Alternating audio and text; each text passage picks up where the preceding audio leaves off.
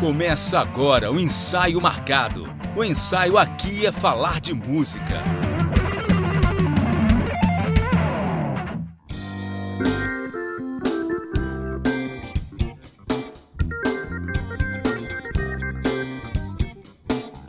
Fala ouvinte, tá no ar mais um episódio do Ensaio Marcado. O ensaio aqui é falar de música. Eu sou Anderson Mioto e no programa de hoje, que é o nosso de número 39 e o primeiro aí do ano de 2024, o tema da nossa conversa será Vivendo de Música. E para a resenha de hoje, eu conto aqui com meu irmão Robson Mioto. Fala ouvinte, boa noite. Mais um ensaio marcado, mais um ano começando com muita música e falando sobre música também. Isso aí. E dois convidados aqui com bagagem de sobra para falar sobre o tema. Os caras têm conhecimento aí, têm experiência. Vão trocar essa figurinha aí com a gente hoje. Um prazer receber os dois aqui. Primeiramente, Leandro Sambora, bem-vindo, Leandrão. Bom ter você de volta aqui. Salve, salve, ouvintes. É um prazer enorme aqui estar com vocês de novo para a gente trocar uma ideia, bater um papo, contar um pouquinho das nossas experiências de tudo que a gente passa nessa profissão que para muitos não é profissão, né? É. Mas estamos aí, tamo junto.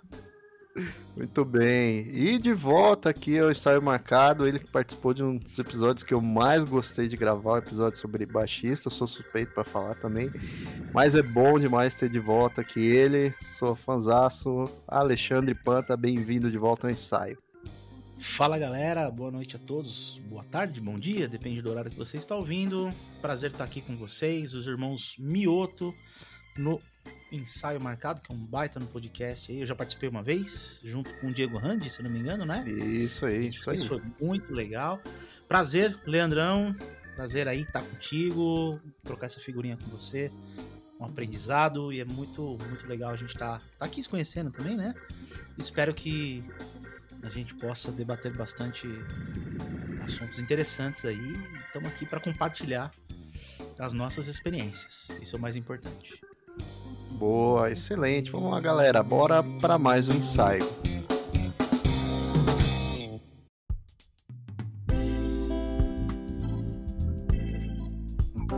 Bem, começando aqui, nossa pauta iniciando, eu vou pedir, primeiramente, para vocês, Leandro e Panta, se apresentarem para nossa audiência, né? Eu meu irmão, a gente conhece vocês, mas para quem não conhece, quem é o Leandro Sambora músico, quem é o Alexandre Planta músico, atualmente que vocês estão envolvidos aí no ramo musical, então faz essa, cada um faz uma apresentaçãozinha aí do que faz hoje musicalmente, né? Começar aí com você, Panta. Fala pra galera quem é o músico Alexandre Panta. O Alexandre Panta é baixista há mais de 20 anos, indo pro 24 ano de de estrada, né? Professora há 21 anos. Já trabalhei como 10 anos como colunista da revista Cover Baixo, foi a maior revista que teve no, no, no Brasil de, de, contrabaixo, né? Trabalhei 10 anos lá, para mais até, né? Até, até, pouco tempo atrás eu ainda estava na equipe, no staff. Uh, já no mercado de sidemans, assim, trabalhei com um sertanejo durante 2005 a 2012, toquei com João Mineiro e Marciano, toquei com o Léo Canto e Robertinho, com algumas duplas das antigas, assim, né? Uh, no metal, sempre estive e convivi com metal até hoje, né? Uhum. Toquei 15 anos no Cines for a Dream, que é o Dream Theater Cover, o mais, o mais famoso que tinha aqui em São Paulo, né? Que tem ainda. E toquei 15 anos lá, Toquei dois anos no Ibria, uma banda de metal, de power metal de, do, do, Rio Grande do Sul. Tem muita moral no Japão. Uh, e tem o meu canal no YouTube, dou aulas, né? Mais de 20 anos, né? Tem o meu canal no YouTube, uh, que tá ativo desde 2016, no qual criei o quadro Fala Baixista, né? Sou o criador e apresentador do quadro Fala Baixista, que teve. A gente parou no 136, agora no final de 2023. Foram 136 programas, cara, muita coisa. E tem outros quadros no canal também, né? O canal chama Alexandre Panta, que é o, o, o, o meu nome mesmo, e o Fala Baixista é um, é um dos quadros do canal, né? Uhum. No quadro esse que já passou centenas aí, de, de, até, até o Stuart Han, baixista do Satriano de Civil, já esteve no programa, né? Então, a gente. Que homem, Panta É, Animal, muito cara. legal isso daí, cara. Toquei, a Jen durou 4 minutos. a gente ficou tocando esse Strut lá e, e, eu, assim, por dentro gelado de medo, mas tocando, né? Vamos aí. Uhum, Enfim, uhum. e muitas coisas, muitas outras coisas aí, né, cara? Não dá nem pra lembrar, é tanta coisa, velho. 24 anos de carreira é muita coisa. Toquei na noite de São Paulo, 13 anos, toquei banda de baile, 6 anos, toquei banda de country, 8 anos, toquei uh, banda de soul funk, 5 anos e muitas experiências e muitas coisas já passaram. Hoje a atuação ela é basicamente aulas, né? Sempre dei aulas, sempre foi meu, o meu pilar. É, aulas particulares, né? Bombando, né? Bombando, tô com a agenda lotada agora em 2024 já. Já fechou os horários, né? Tem, tem, tem uma listinha de espera. Uh, trabalho com quatro cursos online: curso de baixo, curso de harmonia, que é uma continuação dele, um pouco mais avançado, um curso de slap, um curso de pedais para baixistas. Estou escrevendo, já escrevi não, já está pronto, né? Estou gravando daqui uma semaninha, não sei quando você vai estar ouvindo isso, mas agora no começo de fevereiro estarei gravando o quinto curso, que é um baixo para iniciantes, um curso do zero. E o canal, o canal toda quinta-feira tem vídeo e toda segunda-feira tem live. Então assim, e banda tô parado, né? Deu uma paradinha de, de de palco já faz uns dois, três anos aí para organizar a vida, né? E focar no que no que me dá retorno por enquanto. Eu adoro palco, amo palco. Devo estar voltando esse ano, não posso falar ainda o projeto, mas tô a gente já tá trabalhando para voltar a fazer alguma coisinha esse ano, sim. Com certeza. É isso aí, a carreira tá tá basicamente nisso. Aulas e YouTube bombando aí. Excelente, Panta, que bagagem, hein? Muito bom, muito bom. Leandrão, você agora, quem é o músico Leandro Sambora? Se apresente aí para os nossos ouvintes, para nossa audiência. Você também faz coisa pra caramba, tá sempre no corre aí, mas conta um pouquinho aí pra galera. É, então, se a gente for colocar todo o currículo aí, a gente ficar falando muito tempo, né? Mas basicamente eu sou Leandro Sambora, eu sou guitarrista, sou cantor também. É, violeiro, né? Como o povo diz também. E eu trabalho. Eu comecei a tocar em 2000, né? Foi logo quando terminei assim o ensino médio da escola e me apaixonei pelo violão ali e comecei a tocar e dali não parei até hoje. Né? Trabalho atualmente com banda de baile, né? tô nesse circuito aí já faz um tempinho já também, já faz uns 13 anos. Mas já toquei também banda cover de Bon Jovi, é, já acompanhei artistas, já toquei com Maurício Manieri, já toquei com Saulo Roston. Tem alguns caras aí também já na, na bagagem, com a Vanessa Jackson, com, já fiz trabalho com o Rodrigo Teaser, que é o cover do Michael Jackson. Tem algumas coisas aí já no currículo, né? Não sou tão acadêmico quanto o Panta, mas estamos aí na estrada também. É, mano, participou também de reality show ali da Record. Fez o maior sucesso aí, né, Leandrão? Tem, tem que destacar isso aí também, né? É verdade, é verdade. Eu participei em 2021 do Canta Comigo. Tamo lá, tamo, tamo na telinha também. Isso aí, muito bom, senhores. Bom, apresentações feitas aí. Quero começar aqui é, pegando um embalo aí na fala de vocês, né? Eu até escrevi na pauta que eu pensei numa associação, né? Porque a gente, um pouquinho antes da gravação, a gente estava falando de futebol, né? Um tema que a gente gosta muito, né? Temos três São Paulinos aqui na gravação e um corintiano, um corintiano meio triste atualmente, né, Leandrão?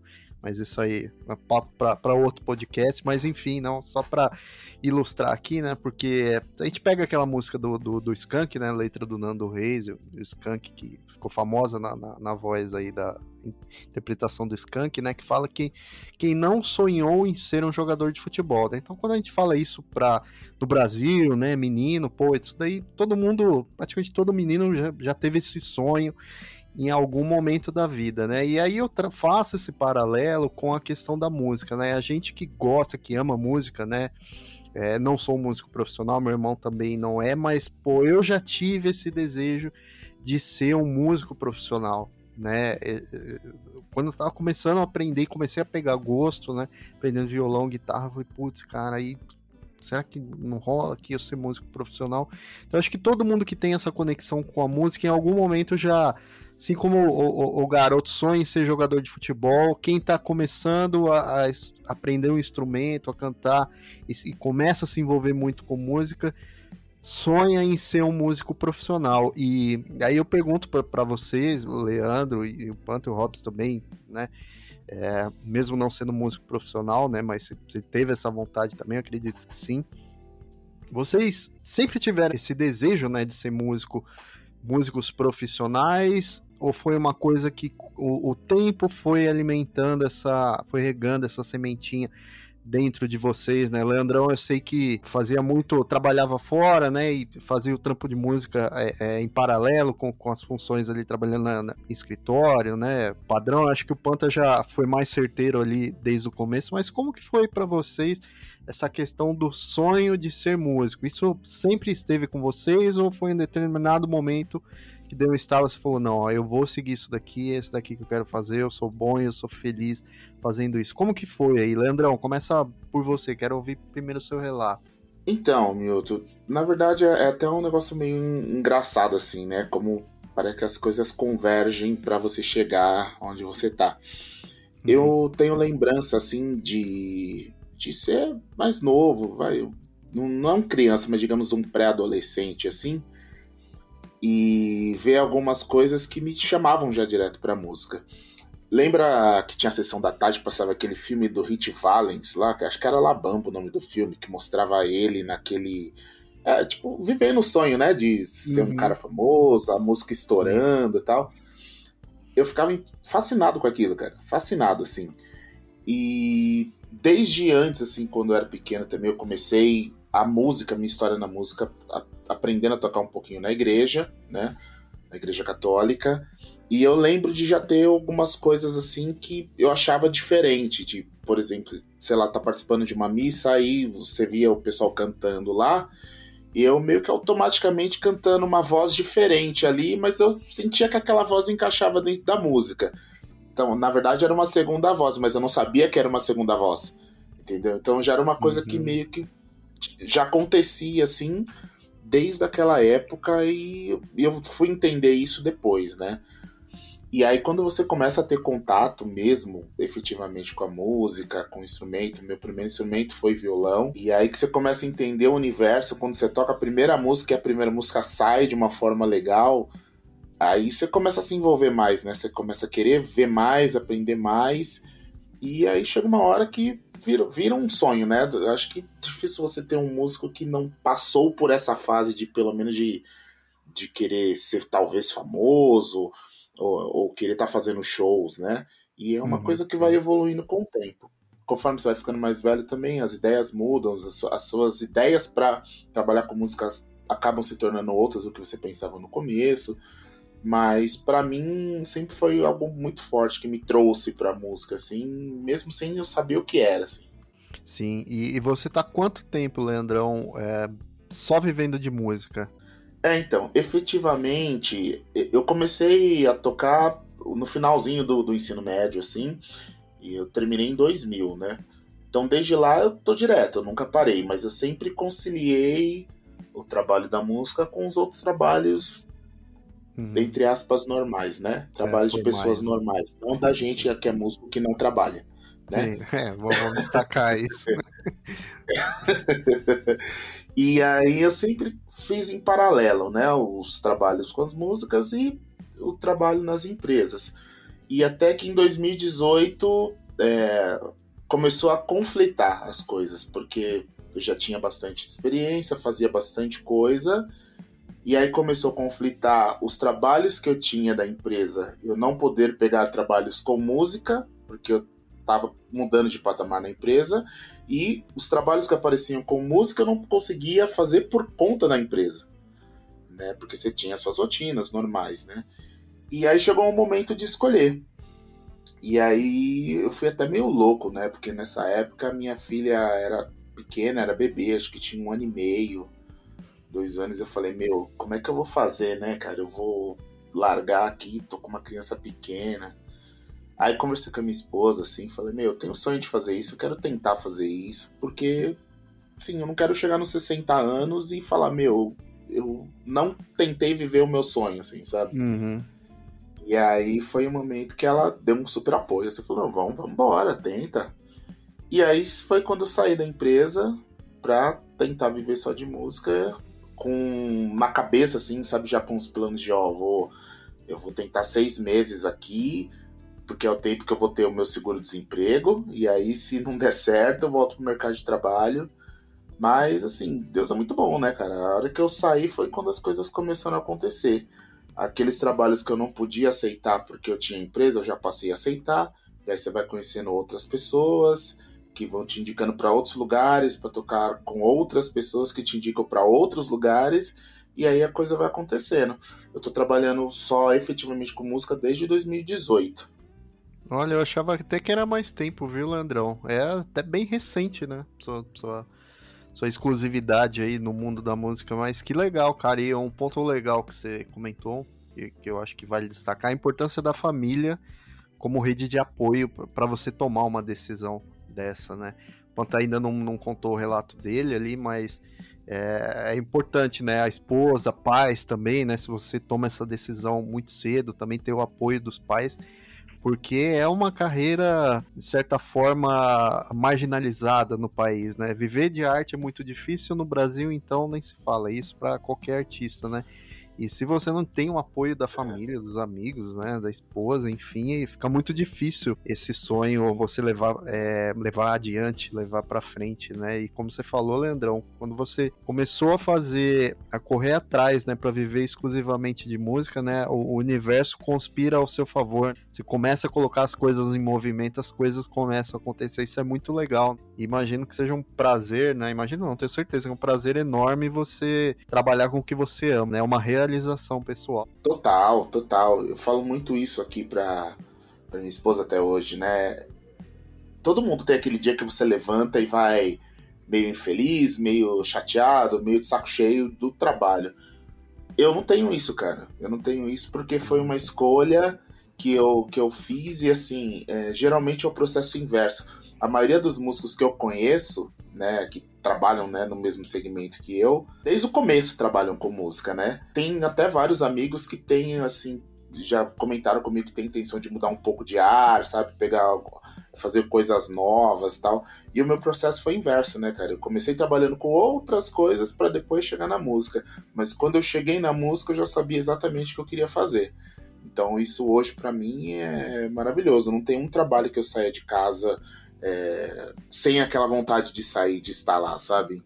E é uma coisa diferente, né, cara? Você trabalha com música, você trabalha com alegria, você trabalha com é, energia, né? Você passa coisas boas para as pessoas que estão ouvindo, sentimentos, né? Você toca em, em pontos assim diferentes, né, das pessoas que os outros trabalhos, né? Que geralmente trabalho você vai para resolver pepino do dono, né? Que o dono não resolve e você tem que cuidar. É bem isso. Muito bom, Leandrão. Panta, e você? Como que foi aí o Pantinha lá, criança, pequeno Panta? Ah, sonhava em ser músico desde o começo? Chegou a conciliar dois trabalhos aí, trabalhando com música, tendo um emprego mais tradicional aí de escritório, enfim? Ou você foi certeiro ali, de cara, começou a tocar baixo e falou, não, é isso que eu quero fazer. Como que foi aí para você essa, essa caminhada? Questão de rede de apoio, se você teve também. Conta um pouquinho aí da, da sua história pra gente, da sua experiência. Olha, a minha paixão por música eu sempre tive como ouvinte, né? Fã de, de bandas de rock, desde de moleque, assim. Mas o despertar de tocar baixo foi por pura ausência de baixista na banda do bairro, né? A banda ah, do quarteirão. Um clássico, né, Panta? Tem batera, tem guitarra, quem vai tocar baixo? Panta! Eu? Eu? Né? É... Ah, precisa de baixista. Pô, legal. Deixa eu ver qual é que é. Aí, cara, eu entrei assim e virou paixão rapidinho, assim. E já tinha. Eu não sei, cara. Já, eu comecei de, de uma forma tão natural porque ao mesmo tempo eu sabia que ia ser isso que ia fazer o resto da minha vida, saca? Eu que comecei com banda da cover, minha primeira banda foi Iron Maiden cover, né? Eu já comecei me fudendo logo de. Desculpa a palavra. Comecei me ferrando logo de cara. Liberado. De cara, assim, falei, pô, tô com as linhas do Steve Harris, né, cara? É, é difícil, rápido, tudo. Comecei no violão elétrico, a banda inteira tinha instrumento. Eu não tinha, cara. Eu tinha um violão elétrico emprestado do Guita, que eu tocava baixo nele. Entendeu? E fazia lá, tinha uma caixa lá que a gente amplificava tudo. Fui ter meu primeiro baixo alguns meses depois. Fui o último da banda a comprar um instrumento, né? Aí comprei um Jennifer por 200 reais na época. Sim. Baixo Jennifer, né? E corda alta pra caramba. Então, assim, já foi forjado a ferro e fogo logo no começo, né? Pra... Com aquela ação de corda maravilhosa, né, dele. Aquele tronco de árvore, né? Isso, fazendo power chord com o dedo 1 e 3 inteiro fazendo pestana, com o dedo 3 a quinta e oitava, assim, limpo. Né? Beleza. Aquela coisa. Aí acabava a, a, a música, a, a, mão mais quente que o motor de maré. Assim. e. E, cara, e foi rolando, foi acontecendo, e aí eu comecei a dar aula. Meu primeiro aluno foi de violão. Assim, eu comecei a tocar violão em paralelo também, né? Que eu gostava bastante. Mas num nível. Não, no nível. Nunca no nível que eu toquei baixo, né? Violão sempre foi por tocar. Uhum. Mas eu muito tempo dei aula de violão, tá? Pra ajudar na renda. Porque o baixo não tinha demanda e eu não tinha o meu nome a, a, a conhecido no cenário de baixistas, de Sim. professores, etc. Né? Uh, não tinha muito apoio, não, tá? Assim, todo mundo aqui de casa olhou meio. É, né? Um irmão meu mais bravo, assim, os outros já tiveram banda, um, um já foi vocalista de banda, ele até que de boa, minha irmã sempre mais me apoiando. Uh, já o, o, o, meu pai já olhava meio torto, minha mãe não gostava nem um pouco, né? Meus pais, meus finados pais, assim, eles já olhavam meio. Mas a minha mãe me ajudou com o meu primeiro baixo, Uhum. no final das contas. Mas.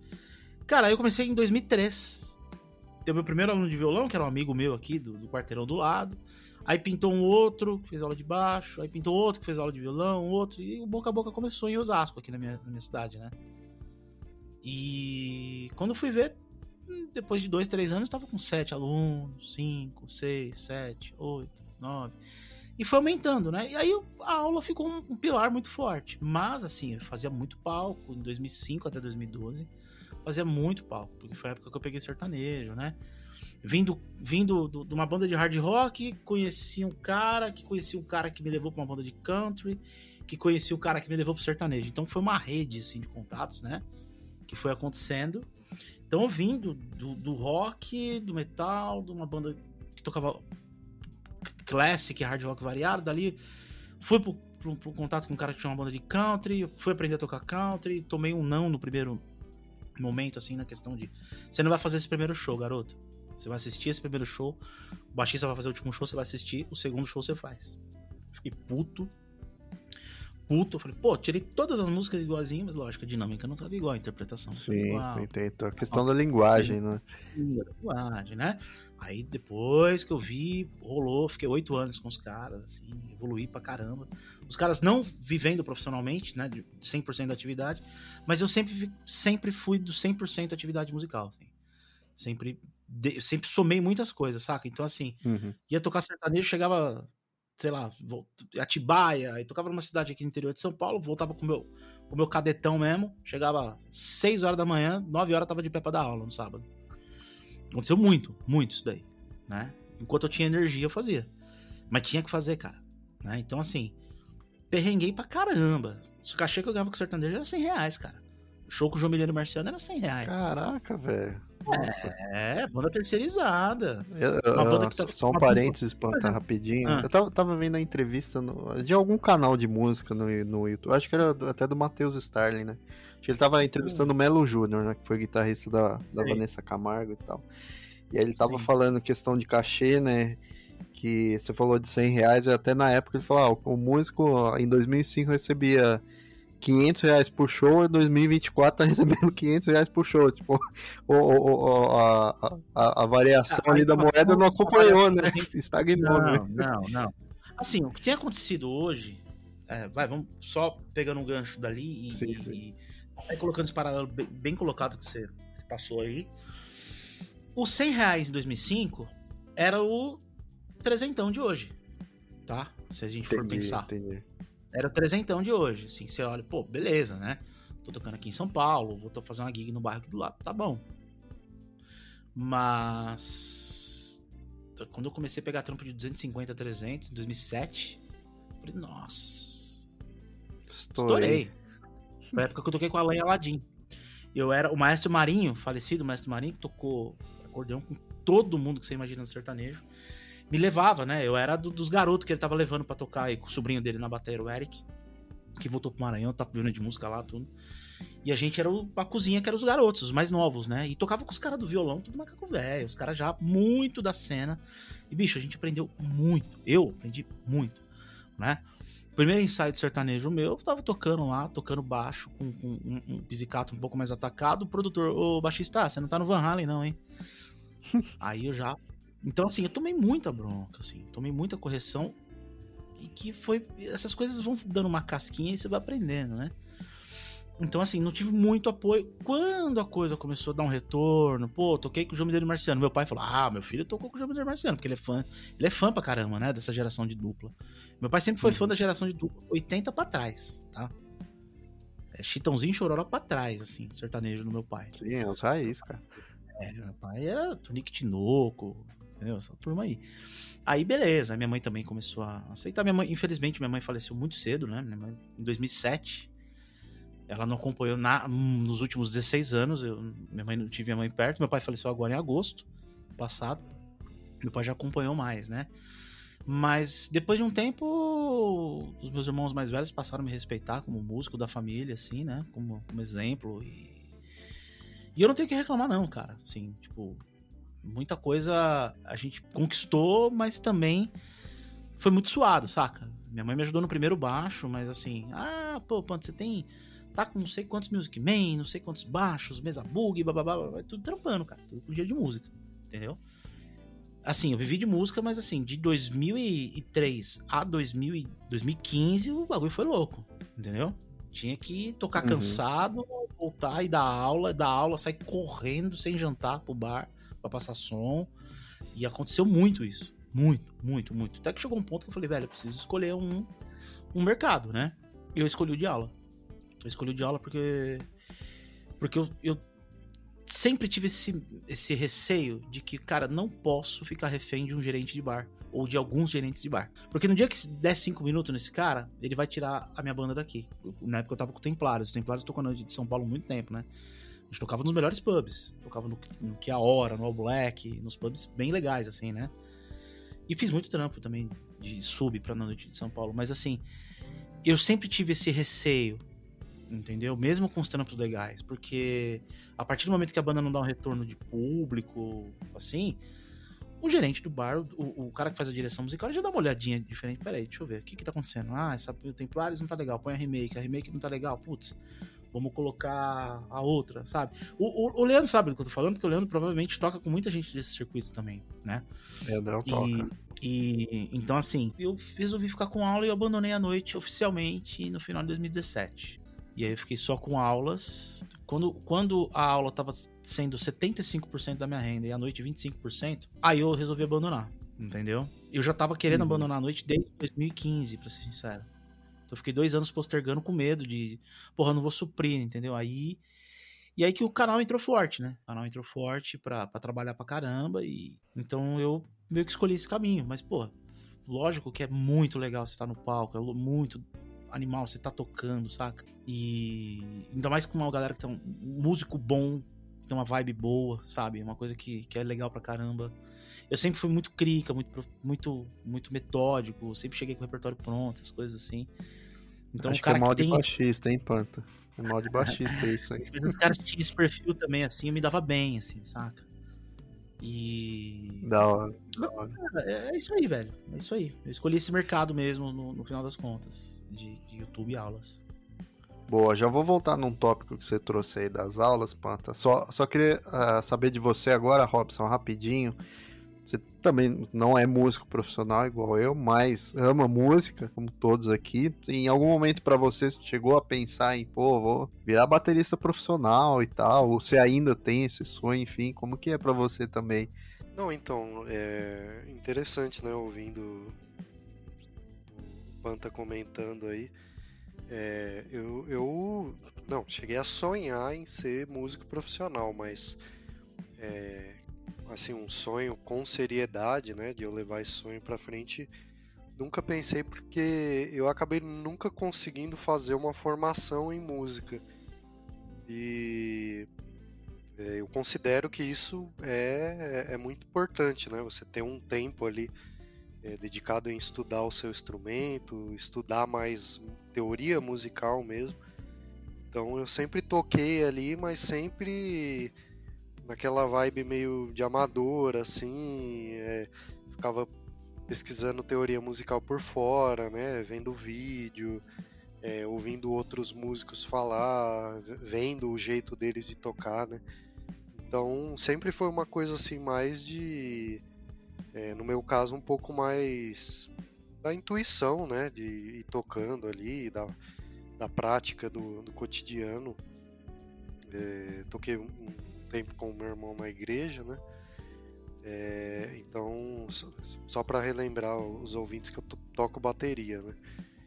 Então, é, eu nunca cheguei a, a, considerar ser música profissional por conta do, do tempo para dedicação mesmo é, eu não me, não me considerava é, capaz nem com a, a, a, disponibilidade e a oportunidade também de, de talvez fazer uma formação em música. Eu acabei seguindo para para um outro lado, assim, mas eu tenho uma profunda admiração por quem é músico, porque é, é muito trabalho, como o Panta comentou, né? Tem que ralar muito mesmo, é trabalhar em horário que não é aquele horário comercial, né, que a gente está trabalhando. E músico, meu, trabalha demais, porque trabalha no horário comercial, trabalha à noite, é direto, né? É, tem que estar tá sempre estudando também, criando coisa nova, né? Trabalhar com arte é muito difícil, muito desafiador. Então, é, eu acabei nunca pensando nisso, mas, é, mas assim, quem quem vê um músico no palco meu, é, deve ser maravilhoso, né? Se, se apresentar ali, ver a galera é, compartilhando daquela energia, como o Leandro colocou, no, você tá o, tempo todo ali é, em contato com o público, isso deve ser fenomenal. Agora voltando aí, o Panta comentou sobre o lance de dar aula, né? A gente entrando aqui mais dos ramos de, de atuação, as frentes de atuação que, que o músico pode seguir, né? E uma delas, com certeza, é dar aula, né? O Ponta falou aí bastante, já começou com esse gosto por, por dar aula. Para você, Leandrão, já, já chegou a dar aula em algum algum momento aí, ensinou violão para alguém ou ensinar a cantar, ou você nunca, das frentes de atuação da música, a aula nunca te chamou muito a atenção, assim? Então, eu já, já dei aula, assim, mas assim, foi meio que é, uma experiência. é, tinha uma, uma casa aqui, próximo da outra casa onde eu morava, que era uma, uma, uma associação, né, que prestava alguns serviços para a comunidade, assim. E aí eu quis ter a experiência de dar aula e dei acho que seis meses de aula lá para as crianças ali, né, da, da localidade, para ensinar um pouquinho de música, um pouquinho de violão. Foi uma experiência legal, cara, mas assim, para mim, eu acho que o, o, tesão da música tá no palco, sabe? É, as pessoas sempre comentavam, pô, você é bastante didático tal, para dar as aulas, né? Ensina legal. Mas, cara, eu não, não me sentia completo ali, sabe? Sim, a, a, energia que você buscava era do palco. Exatamente. E outra também que para você dar aula, você precisa ter bastante paciência, né? Sim, sim, imagino é... que sim. Porque você pega ali, você pega ali vários tipos de aluno. O Panta pode explicar isso daí com, com exatidão de tudo. Você pega o cara que quer tocar, mas às vezes tem mais dificuldade. Você pega aqueles que são melhores, mas não quer tocar, tá lá porque a mãe colocou, entendeu? Então é, é, difícil administrar isso daí, né, Panta? Acho que deve ser isso uma parte muito, muito, muito complicada novinhos, de né? fazer. Né? Os novinhos, assim, às vezes os pais colocam numa escola. Eu já dei aula em escola. Esqueci de falar que eu dei aula em escola há anos, né? Entre 2000 e 2006 até 2016. Foram 10 anos em escola.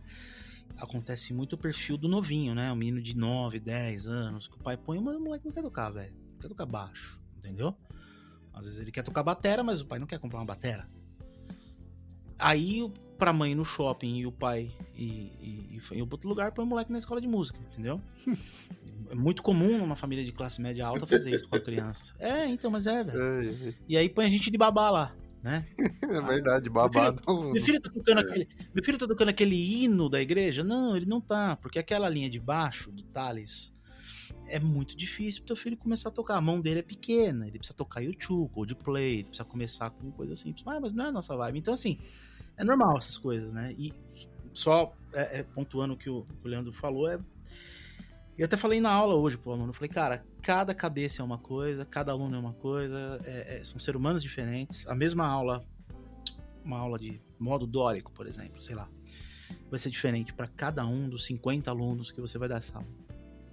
Vai ser uma aula diferente, porque cada um absorve a informação de uma forma, tem certas dificuldades, tem certas facilidades, e cabe o papel do professor a se moldar a personalidade e o jeito do aluno ser.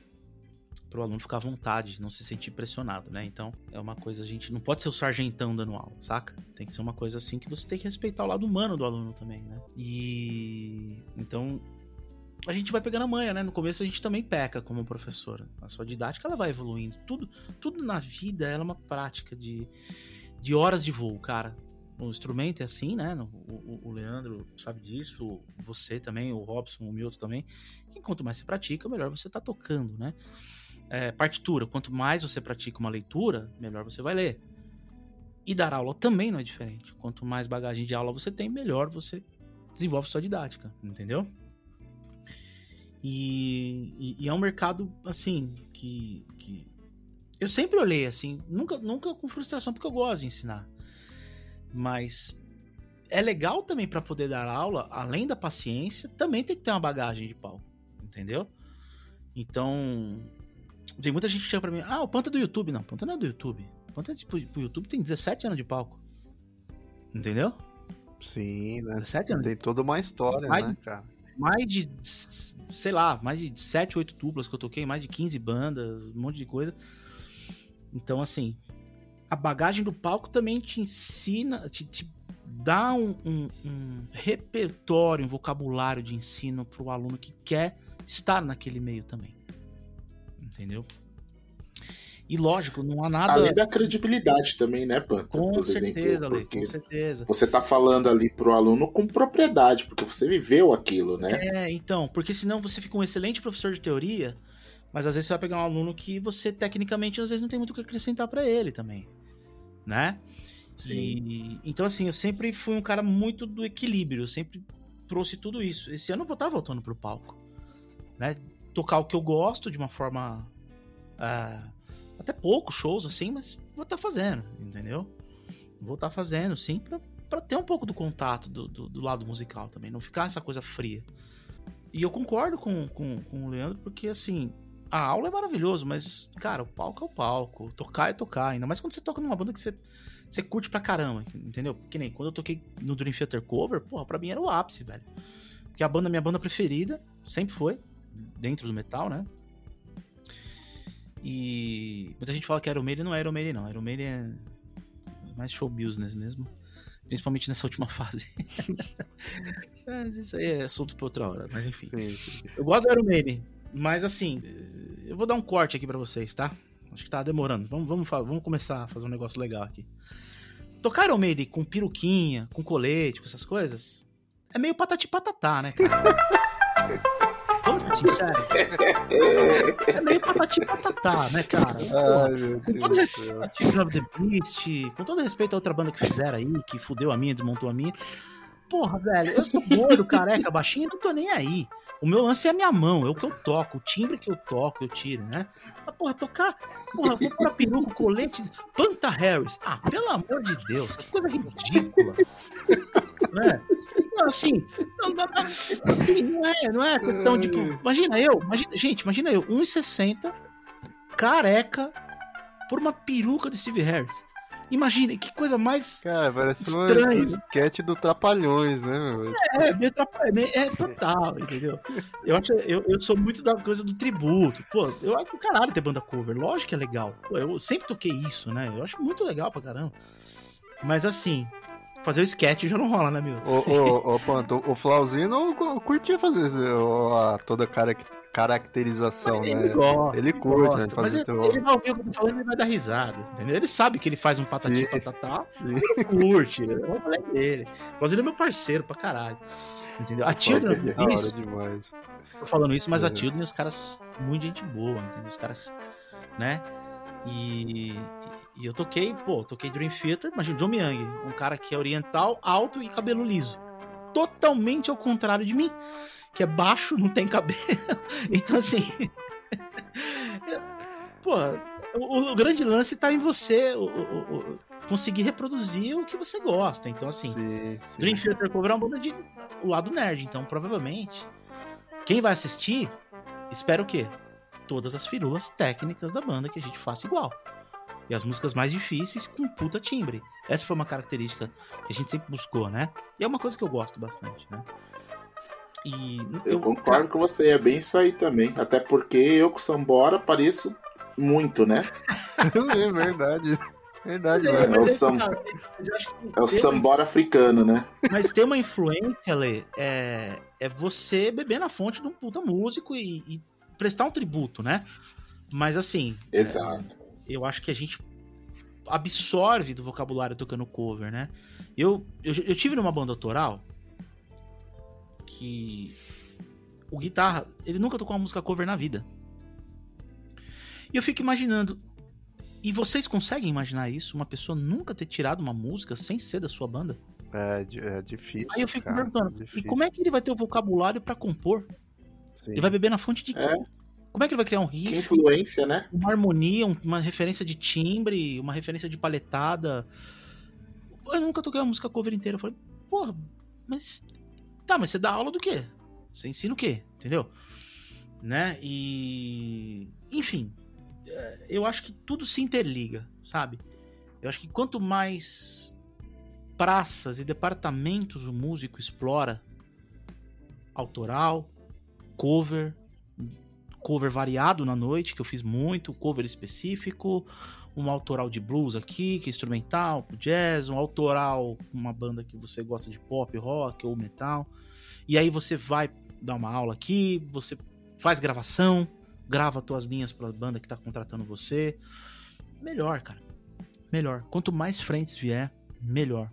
É, isso é Quanto- essencial, né, Quanto pro mais músico, né, gente? unilateral você for, quanto mais fechado você for, ah, você vai ter dificuldade de adaptação depois de, depois de mais velho, entendeu? Então, quando você já começa numa idade boa, da adolescência, no começo da vida adulta, a estar passando por experiências variadas, quando fui tocar sertanejo, eu fiquei, fiquei assustado. Falei, meu, e aí? Como é que eu vou tocar essas coisas? E vai, vai indo, vai indo, vai tomando um tombinho aqui, um tombinho ali, daqui a pouco você tá ajustado, né? Então, quanto mais versátil e eclético você é, melhor. Você tem o direito de escutar o que você quer. De, pô, eu, eu, eu não escuto a Anitta. Nada contra. Eu não escuto a Anitta. Eu não escuto Henrique Juliano, as duplas novas. Eu não escuto. Entendeu? Mas eu respeito pra caraca os músicos envolvidos nessa frente de trabalho. Tem muito sideman que eu conheço, que tá Sim. viajando o Brasil afora. E é o trampo do cara, meu, e maravilhoso. Então, que tem artistas assim, dando trabalho pra todo mundo, entendeu? O seu gosto pessoal é outra coisa. É totalmente diferente, né? E Fala eu, aí, acho, fala aí. eu acho legal isso aí. Não, não, só concluindo, já falei pra caramba, já foi mal. Não, não, eu, eu, eu ia complementar, Mas é né? concluindo mesmo. Eu ia É, não, complementar, por favor. eu ia complementar aqui, né? Vocês até entraram eh, já direto aí automaticamente no, no ponto que eu ia falar, né? Dessas, dessas frentes de atuação do músico, né? Que o músico pode ser sideman, né? Que é um, um músico que acompanha, acompanha outros artistas. Pode se dedicar no seu projeto autoral, mas imagino que seja bem difícil, né? Você se sustentar só com isso.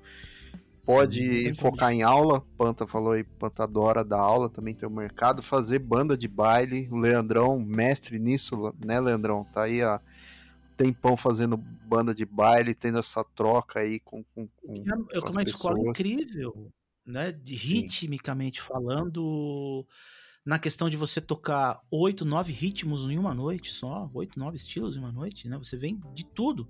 Isso é maravilhoso. O tempo que eu passei foi um aprendizado incrível, cara. Incrível, incrível. É, o. Você comentou isso do tocar várias músicas. A gente até tava conversando no grupo hoje, né, Leandrão? E você mandou um áudio lá. Tava falando de pedaleiro e você falou que no, no show que vocês fazem, sua banda faz. Cara, vocês tocam 80 músicas, cara. Eu, eu desacreditei na hora que eu ouvi aquele áudio. Eu falei, mano, 80 músicas, cara. Como assim, cara? Show de 4 horas. horas de show. É, 4 horas, né, Landrão? Não foi? É, é isso aí. Mas é que assim, na verdade, o, como é que funciona? O baile, ele é uma coisa muito dinâmica. Porque você tá ali lidando com pessoas variadas, né? Numa festa que cada um gosta de uma coisa e quer ouvir aquele estilo que tem preferência. Então tudo tem que funcionar muito rápido. Para que isso funcione rápido, o que, que a gente faz? A gente monta muito medley de música. Então você vai pegar, por exemplo, sertanejo, você vai montar um medley lá com oito músicas sertanejas, que você toca trechos, né? Ah, entendi. Da música. Entendi. E aí, no, no final das contas, quando você vai parar para ver, dá essas quantidades grandes assim mesmo, né? É 80, 100 músicas, dependendo do baile, é por aí mesmo. É, e uma coisa que a, as pessoas não têm ideia, né? Porque muitas vezes só vê o músico tocando ali, mas tem todo um trabalho envolvido no, no antes de tocar, no antes de dar aula, né? Porque, pô, você pensa, mesmo que você tenha um repertório de 40 músicas, né? Música pra caramba. Pô, só o tempo que você tem que parar para tirar essas músicas, para ensaiar com a banda, para pensar ensaio, é, é, tem todo um trabalho por fora que as pessoas não têm ideia, né? A gente que, que gosta, né? Vocês profissionais, eu e meu irmão, a gente que gosta, toca também, né? De forma amadora, a gente sabe o trabalho envolvido, mas muitas pessoas não fazem a mínima ideia de todo o trabalho que o trabalho por trás, né? O background envolvido na, em você ser músico, em você tocar para os outros, né? As pessoas não se ligam, né? Eu, o, o, você me deu um gancho muito bom, Mioto. Eu queria perguntar pro Leandro, que tá no, no, no meio aí, tem muito mais propriedade do que eu para falar. É, ô, Leandro, hoje em dia, você tem uma banda de eventos, por exemplo, né? Com uma produtora, porque São Paulo tem muitas.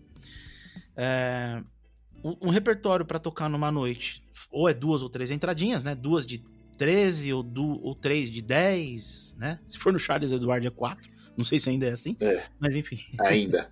ainda é, né? É. Continua. Lá em 2011 12, de quinta-feira. Olha que legal. Quatro entradas, chegava em casa às 5 horas da manhã.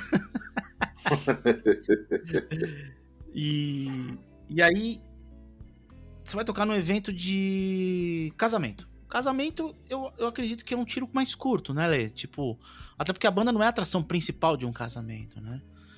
É, coisa de 25, 30 músicas seria? Por aí, hoje, um casamento, mais ou menos, na média? Não, na verdade, o perfil mudou muito, Panta. Então, hoje, na verdade, o cara que contrata uma banda, ele praticamente quer que a banda faça o período inteiro de festa dele.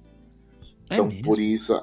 É, aí acontece assim, hoje, de, de, colocarem mais atrações. Hoje é muito comum, por exemplo, colocar escola de samba em casamento. Sim, sim, sim. Só que aí, por exemplo, a escola de samba vai e faz uma entradinha lá de 40 minutos. Aí tem uns shows temáticos que eles vendem, uns robôs que ficam brilhando lá, que já deixo registrado aqui, que eu acho uma coisa mais brega. Se você for casar, não contrate um robô que fique andando em perna de pau brilhando. Eu vejo só, só, só registrado. fails, compilation que acontece com isso. O cara, tipo, de. de uh, Transformer tomando um puta rola, entrando assim no salão. Assim. exato, eu acho, exato. Tem que ter mais desse, eu sou, eu sou contrário à tua ideia. Eu acho que tem que ter mais desse pra gerar tombe e vídeo pra gente dar risada. Pra acontecer Nesse ponto é legal mesmo, né? Mas aí, tanto que o perfil das bandas hoje que estavam trabalhando, tem bandas grandes de São Paulo, agora tá mudando um pouco, mas os caras vendiam tipo sete horas de evento. Imagina você Caraca. tocar sete horas. Ah. Exato. Exatamente. Minha nossa. Ai, isso. Na, Porque, tipo assim, na banda que eu trabalho. Um buffet pra casamento não dura mais do que seis, às vezes, cinco de, de salão que se aluga, assim, não sei. Que loucura, cara. É, tem, mas os buffets que são mais chiques hoje aqui da cidade, né? Hum. Eles trabalham, eles cobram, obviamente, muito mais caro, Sim. mas eles vendem um período de festa grande, de, de, dentro dessa faixa aí, 6, 7 horas de festa. Entendi. De buffet. E aí as bandas vão para acompanhar isso daí. Tem amigos aí é que já chegaram a fazer. São os momentos. Ah, agora é a entrada do noivo. Aí para, a banda não para, agora vai jantar, faz um lounge e tal. Aí vai ter agora outro Isso. momento. Então os momentos vão variando. Lógico que a banda dá uma sentadinha e descansa, sei lá, uma meia hora, às vezes, 20 minutos, e vai é, fazendo várias dá pra... Entendi. É, vai fazendo algumas entradas, né? Tem bastante disso daí também. Mas hoje o perfil mudou um pouco. Antigamente a banda tocava menos. Hoje toca mais. Hoje é um. padrão, um- assim. É. Eu, eu- eu- o- a banda Templários, a gente tá voltando só pra eventos, tá? Uma, uma banda que eu toquei muito tempo, a gente voltou com a formação que eu tava, formação central da banda. E a gente vai tem um casamento de um aluno, que vai ter em março agora. E a gente vai tocar 25 músicas, num tiro só. Por quê? Ele vai. No, no- no- casamento dele vai ter outros, outras atrações, etc e tal, né? É que na minha, na minha ah, cabeça, o, o período, período. A situação que o músico tem que trabalhar muito tempo sempre foi o carnaval, né, cara? Que. Trio elétrico, a galera que faz trio elétrico, entendeu? É, putz, cara, são esses quatro, cinco dias seguidos tocando, sei lá, nove horas o dia inteiro, sabe? Nossa, E cara. É, ali realmente tem um desgaste físico e mental, né, cara? Ali é complicado, né? É uma situação. Eu nunca é, fiz, isso daí. experiência. Essa parte é a parte que a Globo não mostra. É verdade. é Todo- verdade. Todo mundo só vê a parte de música. Ah, você tá segurando, você tá tocando violão? Vem tocar aqui na minha festa. Mas ninguém vê esse porém, né? É, tipo isso. existem tipos de trabalho que você passa horas né, tocando. Trio elétrico é uma. é, esses bailes de carnaval que você fecha, geralmente em cidades do interior, né? Que, sei lá, a prefeitura contratou uma banda para tocar no carnaval da cidade X. Cara, é, é dois, três períodos que você faz, cara. Às vezes você toca na matinê e toca à noite. É quatro horas de matinê, mas cinco horas de baile à noite, entendeu? Tem essa parte aí também. Realmente isso a Globo não mostra. Só que, né? assim, sem dúvida. É, não. Mas sem dúvida, a época de carnaval, assim, pro música é é a época que você toca mais tempo, assim, seguido, sem, sem pausa, né? Nossa, Baile de carnaval é loucura mesmo. bem loucura mesmo, cara. Bem loucura mesmo, né? E tem as festas de final de ano também, que é uma outra situação. Até- pra quem tá ouvindo aí, entender que uma banda de eventos ela atua em várias, vários cenários de, de trabalho, sim. né? Tem festa de formatura, festa de empresa, casamento, né? Aniversário particular, às vezes, né? Uma vez a gente foi tocar um Templários do aniversário do cara, gente tocou na sala da casa dele, num condomínio fechado. Ele simplesmente botou uma Caramba, banda no condomínio fechado. Meu e Deus na céu. sala. Na sala, na sala. Tocando Metallica, tocando Ramones. e- E é E aquilo aí- também, né, senhores? A- É, não, Sacrificar, na às sala- vezes, Na piscina, feriado. do cara, na piscina do cara tava os irmãos Piologo, pelado, nadando. Bebaço, assim. Sabe? Eu falei, cara, tá faltando o quê? O Ronaldinho Gaúcho aqui e a Dercy Gonçalves, pra ficar um bagulho tipo, totalmente aleatório. E um anão, né? E um Não, anão não, eu já aleatório. tinha, Pode tocando baixo, crer. que era eu. Então já tinha. Então já tinha um anão tocando baixo. Já tinha um anão tocando baixo, que era eu. Mas assim. cada situação muito louca, né, cara? E. Doideira, senhores. então tem Nossa. várias coisas. Banda de evento, assim, é legal, mas assim, você tá sendo contratado pra tocar, né, cara? Então tem muita coisa que acontece, né? E tem, as- e tem o cenário de tocar na noite também, nos bares, né? Nos pubs, etc e tal. Vocês chegaram a fazer também ah, trabalho já de produção musical? Porque também é uma frente de atuação de músico Eu já. também, né? Já, já, fiz, fez? Planta? Não sei se o bandas fez de ou não. alunos. assim. Direção musical e produção eu já fiz, já. No estúdio, né? Sim, sim, Fazer sim. direção. Sim, sim, fiz. O. Eu não, não, produção não. Eu cheguei. Em estúdio já fiz gravação, já fiz alguma já.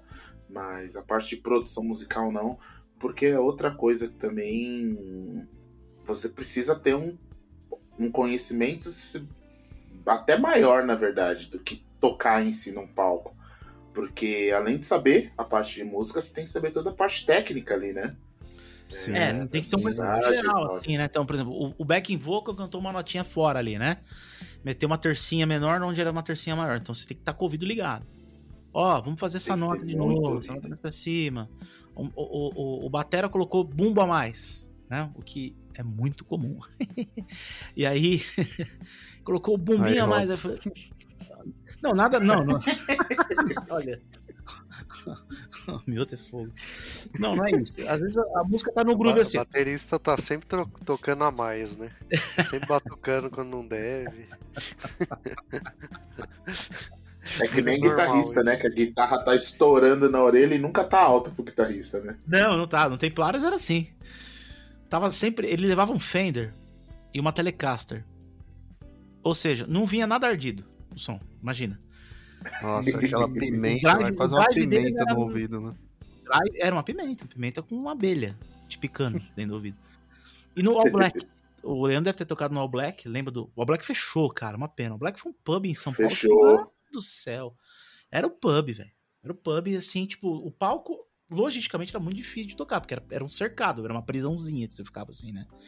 E o Templário era, né? é, os, os Templários era a porra de um quinteto que tinha um teclado. Então, velho, o teclado fazia o portão da entrada do palco. Ninguém entrava. né? E eu ficava lá no fundo. Lá no fundo. Do lado do batera, ficava de pé, não conseguia me mexer.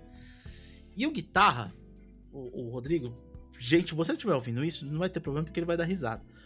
Meu, ele inclinava aquele fendão dele lá, um, um grande. Ah, meu velho, um abraço. O cara lá da cozinha do All Black escutava tudo que ele tava tocando. E, e eu com baixo lá não tinha o que fazer. Mas aí a gente foi se ajustando com o tempo, lógico, né?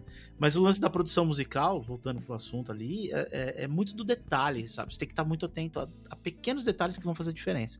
Então esse bumbinho a mais, se o cara tirar esse bumbo, vai pintar mais o groove do baixo, às vezes. Ah, mas pô, essa pausa, se todo mundo respeitar, vai dar um impacto maior na volta. Não. Você tá entendendo? É muito detalhezinho legal, assim, que, que, é, Uhum. que é legal. Eu curto muito essa, essa onda. Tá aí uma parada que eu gosto muito, é estúdio. É, eu ia perguntar isso pra vocês. Vocês gostam do ambiente de estúdio também pra trabalhar, né? Ou porque assim, tem músico, tem músico que é muito focado em estúdio, né? Que às vezes acho que nem toca fora praticamente, mas é vira um músico de estúdio, né? E tem músico que já não curte muito essa vibe, né? Gosta do palco, né? né? Você Sim, tem sim. os mais velhos. Pedro Ivo nem tá gravando mais, Pedro Ivo gravando baixo. Pedro Ivo gravou nos anos 80, 70, 80, 90. E aí, em 2000, ele já parou de fazer ao vivo, fazia algumas coisas. E eu peguei muito trampo dele de estúdio que eu fiz ao vivo. né? Uhum. O Paulinho ainda grava muita coisa. O Paulinho acho que só faz, só faz Roberto Carlos. Só Roberto Carlos. Ele é exclusivo do Roberto Carlos sei lá quantos anos também, né? É, muito tempo.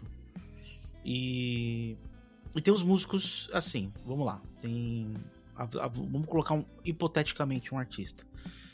Vamos colocar lá o Jorge Matheus, né? Que é um, um artista de mainstream, de cachês de três, de seis dígitos quase, né? Sei lá, 500 pau um show do Jorge Matheus. Pode ser 300, 400, 500 que seja. Aí você tem, eles vão gravar o trampo no estúdio. Normalmente a produtora, a gravadora, o produtor que tá trabalhando já tem os músicos dele. Então, por exemplo, já tá tudo partiturado, já tá tudo as harmonias ali, já tá todas as guias prontas, ou a banda de estúdio, que é uma banda que já tem uma certa expertise em gravar, já sabe os templates de ritmo que tem. Ah, isso aqui é uma maneira, isso aqui. Já vai lá e grava. Agora a banda que vai pra turnê é outra. Entendeu? Hum, Raramente uma banda que vai. Raramente uma banda que vai fazer a gravação do artista em estúdio vai sair pra, pra viajar ao Brasil. Porque enquanto a banda que tá viajando vai ganhar o tanto pra aquilo, no dia seguinte esse músico de estúdio tá gravando o trampo de outra dupla. Entendeu? E ele tá em São Paulo. E tem a turma que tá em BH. E tem... Só que o lance de estúdio é, um- é uma panela muito fechada. Muito fechada. O Leandro, o Leandro sabe disso que eu tô falando. Ah, eu quero gravar com fulano. Não vai. Porque ele já tem lá o estúdio, tem a patotinha dele, a produtora, etc e tal. Então tem muito da coisa fechada. O, o lance do palco, não. O lance do palco sempre tem músico. É, é bom conhecer mais baixistas, guitarristas, bateristas, porque vai ter uma rodagem. Às vezes o cara tá pegando outro trampo, manda um sub lá, um sub de cá. Apesar de que tem bandas, eu não sei como é que vocês lá, Lê, que não aceita muito esse negócio de sub, né? É, mas eu trabalhei com produtora que é sub a roda toda hora, velho. Toda hora, assim. E já aconteceu de eu subir no palco do All Black. É, eu tava lá no palco, fiz a primeira entrada, acabou a primeira entrada, saiu os três que estavam do meu lado, entrou outros três na segunda entrada. Caramba, cara, que isso? Eita. É, então, já, eu não vou falar o nome da produtora. Muito conhecida aqui no São Paulo. Tem umas 6, 7, 8 bandas aí que faz na noite. Mas eu olhei e falei. Peraí, né? Artisticamente é um negócio meio, né? É meio tudo bem. maluco, né, cara? É, a bateria passou mal. é- tem o business ali Né? envolvido, né? No É, fim das bateria- contas é outro negócio. O Pedro, o Pedro do Pé da Letícia, o Pedro, o, o, o Pedro Torres. Gente boníssima. Não sei se o Leandro já tocou com ele. Gente finíssima. É, Aí, pô, passou mal. Segunda entrada veio o Fred. Aí o guitarrista, tinha um, um guitarrista tocando, acabou, desmontou e foi embora. Aí chegou outro guitarrista. E o vocal, um, o Nog fez a primeira entrada, na segunda chegou outro. Eu falei, ué. Será que eu não tenho que ir embora? Eu esqueci que eu tinha que ir embora? Pensei, né? eu fiquei em dúvida comigo mesmo, assim. né? Mas assim, é, é, enfim. O lance de tocar na noite tem esse giro maior, né, Lê? De você ter essa coisa de. Ó, às vezes, às vezes precisa de um sub e tá tudo certo, um batera, né? Sim. Agora, no, no, no, no estúdio, uma, uma totinha muito fechada, gente. Eu nunca entrei no mainstream, tá? Nunca tive experiência de gravar mainstream. Nunca cheguei perto de estar nisso, é. porque não, não tinha. Não tava na teia, na rede de contato suficiente para chegar nesses caras. Né? Gravar um trampo de sertanejo com uma dupla grande e tal, porque não tá, não tô na produtora, entendeu? E cê, é isso aí. Curioso você falar isso, Planta, porque o de estúdio, né? aliás, Leandrão, já vou jogar a bola para você, não você comenta aí se você curte também o lance do estúdio. Mas eu lembro que uma vez eu mandei um vídeo pro Leandrão, né, de um a, a Juliana Vieira, né, acho que todo mundo conhece, né, guitarrista e tal. É, ela, ela conseguiu entrar nesse universo, né? Ela, ela toca, toca com a banda do, do, do, do vocalista do rap, esqueci o nome dele Falcão. agora. Falcão. Toca ela e, e o Bino. E, o Bino, que era do Cidade Negra, tá lá também. E ela, só que ela, ela conseguiu se, se envolver muito com esse ambiente de gravação, não? Né? Faz muita gravação. Eu mandei uma vez um vídeo pro Leandrão, ela, ela indo no estúdio gravar, e aí, mano, um puta estúdio animal assim. Aí eu compartilhei com o Leandrão, falei, ah, Leandrão, que da hora. Aí ele falou, pô, da hora, mas os estúdios que eu for, que eu vou, geralmente não, não são top desse jeito, não. E aí, tipo, pegando o que você falou, Panta, desse universo fechado de gravação, assim, para artistas do mainstream, né? Eu falei, putz, né? Faz sentido, né? Tipo, os grandes Sim. estúdios, assim, a, toda a produção envolvida para uma gravação de estúdio, é bem complicado entrar, né? Porque tem vários, vários cenários. Desculpa falando muito, até passar por ler falar, né? Lógico. Mas só para encerrar rapidinho, às vezes não é estúdio físico a coisa, é a produtora, cara. Então, se tem um produtor, um diretor musical, um produtor comandando o trampo da dupla, é, ele pode estar tá num ano trabalhando no estúdio, no outro ano ele está no outro, tá alocando o outro para fazer sim, o trampo sim. dele. Então é muito comum ter esse, essa globalização também do trabalho de produção estar uh, fazendo de forma itinerante em vários estúdios também. Isso é normal. Uhum, uhum. Mas assim, em grandes estúdios, né? Em estúdios assim, de alta Não qualidade. Né? Necessariamente, né? cara. É assim, é? é? hoje em dia, pode ter um estúdio com uma salinha pequena e o cara tem uma puta mesmo, puta pré. E, e captar bem pra caramba, entendeu? Assim. Foi-se a época dos grandes e megalomaníacos, mega estúdios, assim, né? tipo, puta, um antigo Mosh e, e, e, etc e tal, de ter um estúdio gigante, porque para você manter um estúdio desse é caro pra caraca. É, é muito caro, é muito você caro. Tem funcionários, você tem aluguel, você tem a manutenção, você tem a conta de luz e e, não, a, e hoje em dia todo mundo tem home studio. Eu tenho centenas de alunos que tem Focusrite, tem uma, não necessariamente Focus, mas tem uma Behringer, tem uma Tascam, tem uma M-Audio, tem uma Focus, tem umas Pressonos, tem uma interface em casa. Então o que que acontece? Cara, muita gente grava em casa também. O que que aconteceu? O cenário de gravar, olha, vou pagar o estúdio para gravar minha banda. Cara, caiu muito nos últimos 15 anos. Mas muito, muito. Coisa que até 2000 e pouco você tinha que ir pro estúdio para gravar teu trampo. Hoje não, velho. Batera mesmo. É, é... Batera você faz em casa, entendeu? Então, assim, é por isso que eu falo. Não é o estúdio ser grande. Ele pode ser grande até para fazer simulações de show, de sala de show. Por exemplo, aqui em São Paulo tem o Estúdio 500. Você vai lá, pô, legal pra caraca, né? E aí, sei lá, vai a Vanessa fazer já o ensaio da turnê lá. Então, o ensaio de turnê rola pra esses estúdios grandes, assim. Isso é legal. Uhum. Mas a gravação em si, ela é possível em várias situações. É isso que eu tô querendo dizer. Sim, sim, sim. É que esse estúdio do vídeo da, da Juvieira que eu mandei pro Leandrão era um estúdio assim, de grande estrutura, né? E aí talvez faça mesmo sentido. Com esse lance de ensaiar a turnê também, né? E até só complemento rapidinho aqui, já passo pro Leandrão. Isso do curso do estúdio, eu tava vendo uma entrevista, acho que, acho que no canal, canal do Matheus Starling também. Ele tava entrevistando um, um produtor, é, é, brasileiro, mas que hoje mora em Nashville, nos Estados Unidos. Ele falou que ele falou um modelo de mesa, assim, mesa de som, cara, que é um modelo super clássico. A mesa é assim, é muito caro, quase o preço de um apartamento, sei lá. E que ela tem duas, uma espécie de duas fontes de alimentação que você precisa ter um ar condicionado dedicado só para resfriar essa mesa, você não pode desligar ela assim como se tirar da tomada. Então é realmente uma estrutura é, muito cara, né? Que não, não faz mais tanto sentido hoje em dia, né? Não, é, que, você lembra a marca, mais ou menos? Se é SSL, NIS? Eu acho que era uma SSL, cara. Mas era um, assim, é uma mesa muito clássica, assim, no meio. Mesa de 3 milhões, mesa de 2 milhões de dólares. É, não, é. É assustador. É absurdo. Assim. Sim, sim, sim. Leandrão, e você aí? Então, você curte o um ambiente de estúdio? Como que é para você aí também? É, Milton, não, não é muito. Eu já fiz algumas, fiz até ano passado, e ano retrasado, tive a gravação com um cantor aí lá de Portugal. Eu gravei algumas músicas com ele. Mas eu confesso para você que eu, eu tenho a síndrome do REC. Sabe qual que é a síndrome do REC? Hum, conta pra gente, explica pra nossa audiência. É aquela que é, é o seguinte: você toca em casa, você parece o Van Halen. A hora que fala gravando, bicho, você vira um chimbinha. Todo respeito e chimbinha, é, né? é... Só para ilustrar, né?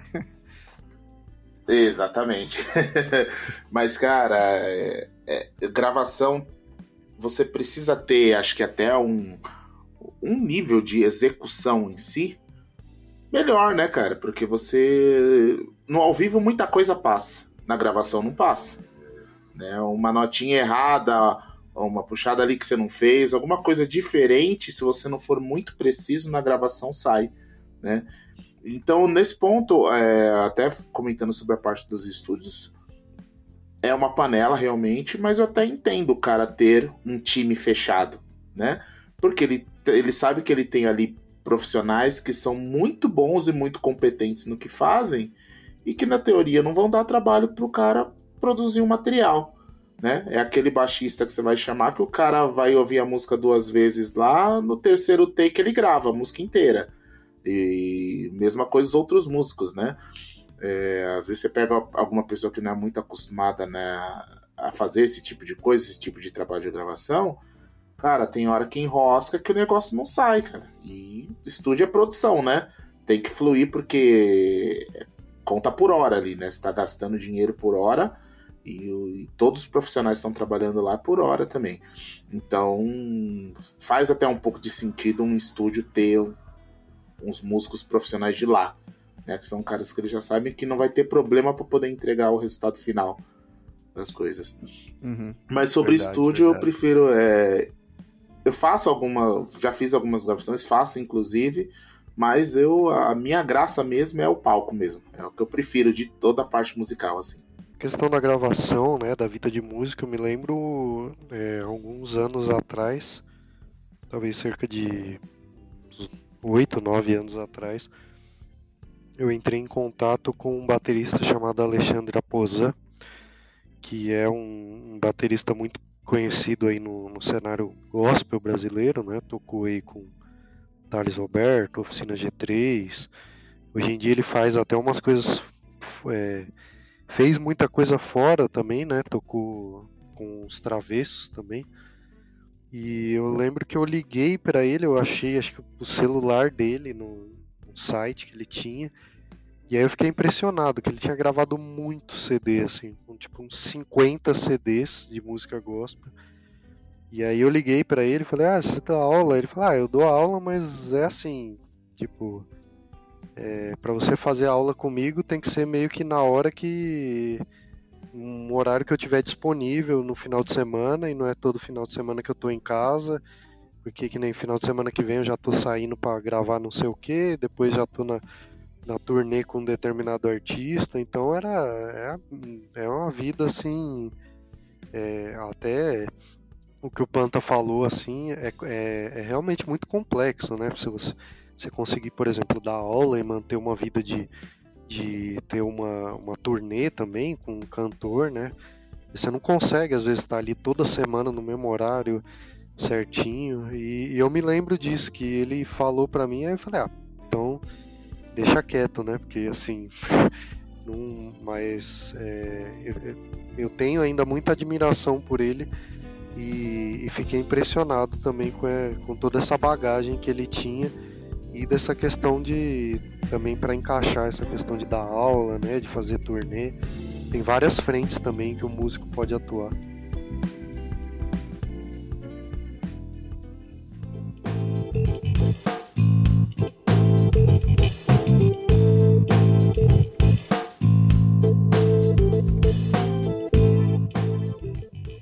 Leandrão, perguntinha para você, estendo pro Panta também.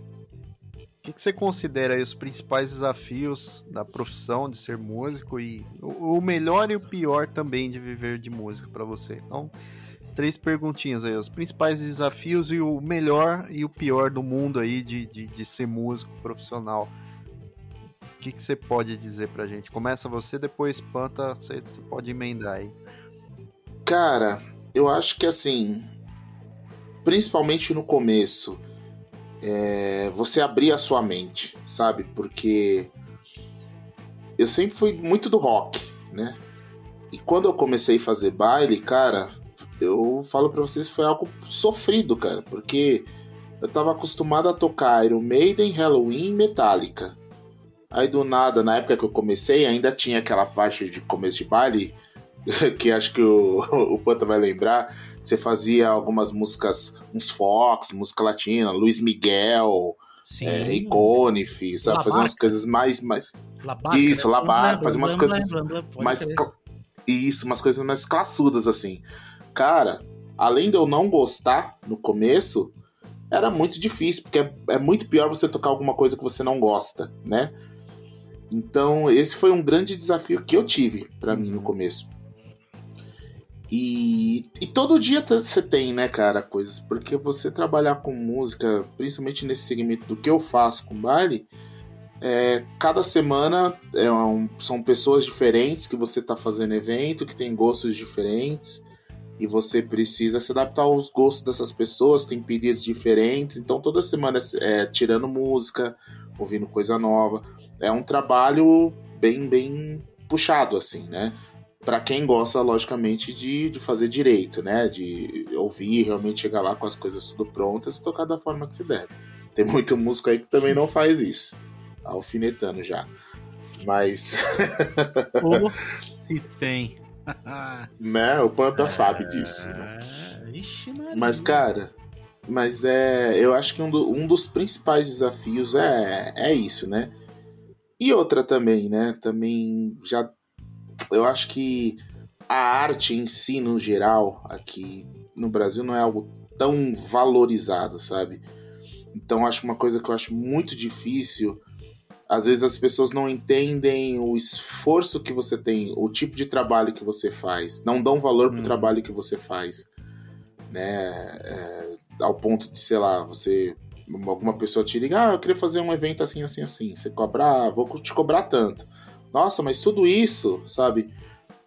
E não é o lance de ser tudo isso, sabe? É todo o esforço que você está colocando ali, é todo uh, anos que você ficou estudando ali para conseguir executar aquilo de uma forma a ponto de você vender o seu trabalho. É, é uma série de questões que envolvem. É toda a estrutura que você tem que levar, é todo o instrumento que você gastou dinheiro comprando, fazendo manutenção. Então, quando você fecha um trabalho, tudo isso está tá, tá envolvido ali, né? E às vezes as pessoas não valorizam muito isso, né? É, essa é uma parte que eu também acho bem uhum. complicada. Só que agora a parte vantajosa, o que é melhor é você trabalhar com o que você ama, né, cara? Que nem eu falei no começo. Não tem um dia que eu saia de casa para trabalhar, independente de tudo que aconteça, que eu vá com, com aquele espírito de não querer ir, sabe? De querer estar na minha casa. Eu sempre vou com o maior prazer porque eu sei é, que eu tô fazendo o que eu amo, né? E muitas pessoas trabalham e não conseguem viver daquilo que gostam de fazer. Então, para mim, é uma inspiração a todo dia que eu faço. E outra, você, você tá indo trabalhar para passar alegria para as pessoas, né? Sempre num ambiente legal. É... o contexto do trabalho de música é diferente, né? Sim, sim. Não existe frustração, né, no, no seu trabalho, né? A frustração ela pode até existir em alguns aspectos ali, sei lá, às vezes equipamento dá problema, mas a, a essência do trabalho ela nu, nunca é frustrante, né? Isso que você fala de, de trabalhar com a alegria das pessoas, eu acho muito legal, Leandrão. Eu, eu, eu nunca tinha parado para pensar, mas, pô, a, a, música tem isso, a arte tem isso. Isso é muito legal, cara. Eu vou usar pra vida isso agora. Gostei muito. É, e é. E outra, né, cara? Da, das artes, assim, se você parar, a música eu acho que é a única arte que vai te mexer direto com os seus sentimentos e vai te remeter a algum momento, sabe? É, alguma lembrança, algum momento bom ou ruim que você teve da sua vida, né? Que você vai ouvir uma música que vai te lembrar da época que você tá da infância, né? Essa música que você ouvia com a sua avó que te fazia tal coisa, ou que seu pai cantava para você, ou que sua mãe brincava com você, e, e, sabe? É a única arte que eu acho que tem esse poder, sabe? De te levar para um, para um outro estágio assim da sua vida que você vai lembrar de coisas que você tem uhum, apego, né? Perfeito. É bem diferente, perfeito, né? Perfeito, perfeito. Planta, com você agora aí. Desafios da profissão e o melhor e o pior aí da, de, de viver de música, né? Olha, eu acho que vai muito.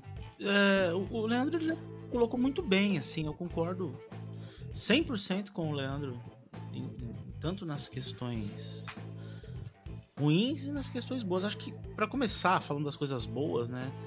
Música não é um trampo, música é um estado de espírito, né? Porque eu, por exemplo, pô, dei aula o ano inteiro, tirei três semanas de férias. Eu consegui, cara, fazer três semanas de. de parei dia 14 uhum. e voltei dia 8, né?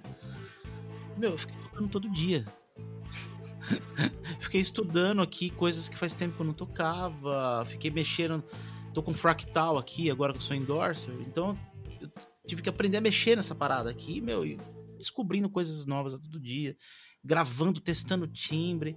Minha esposa olhava, pô, você não tá de férias?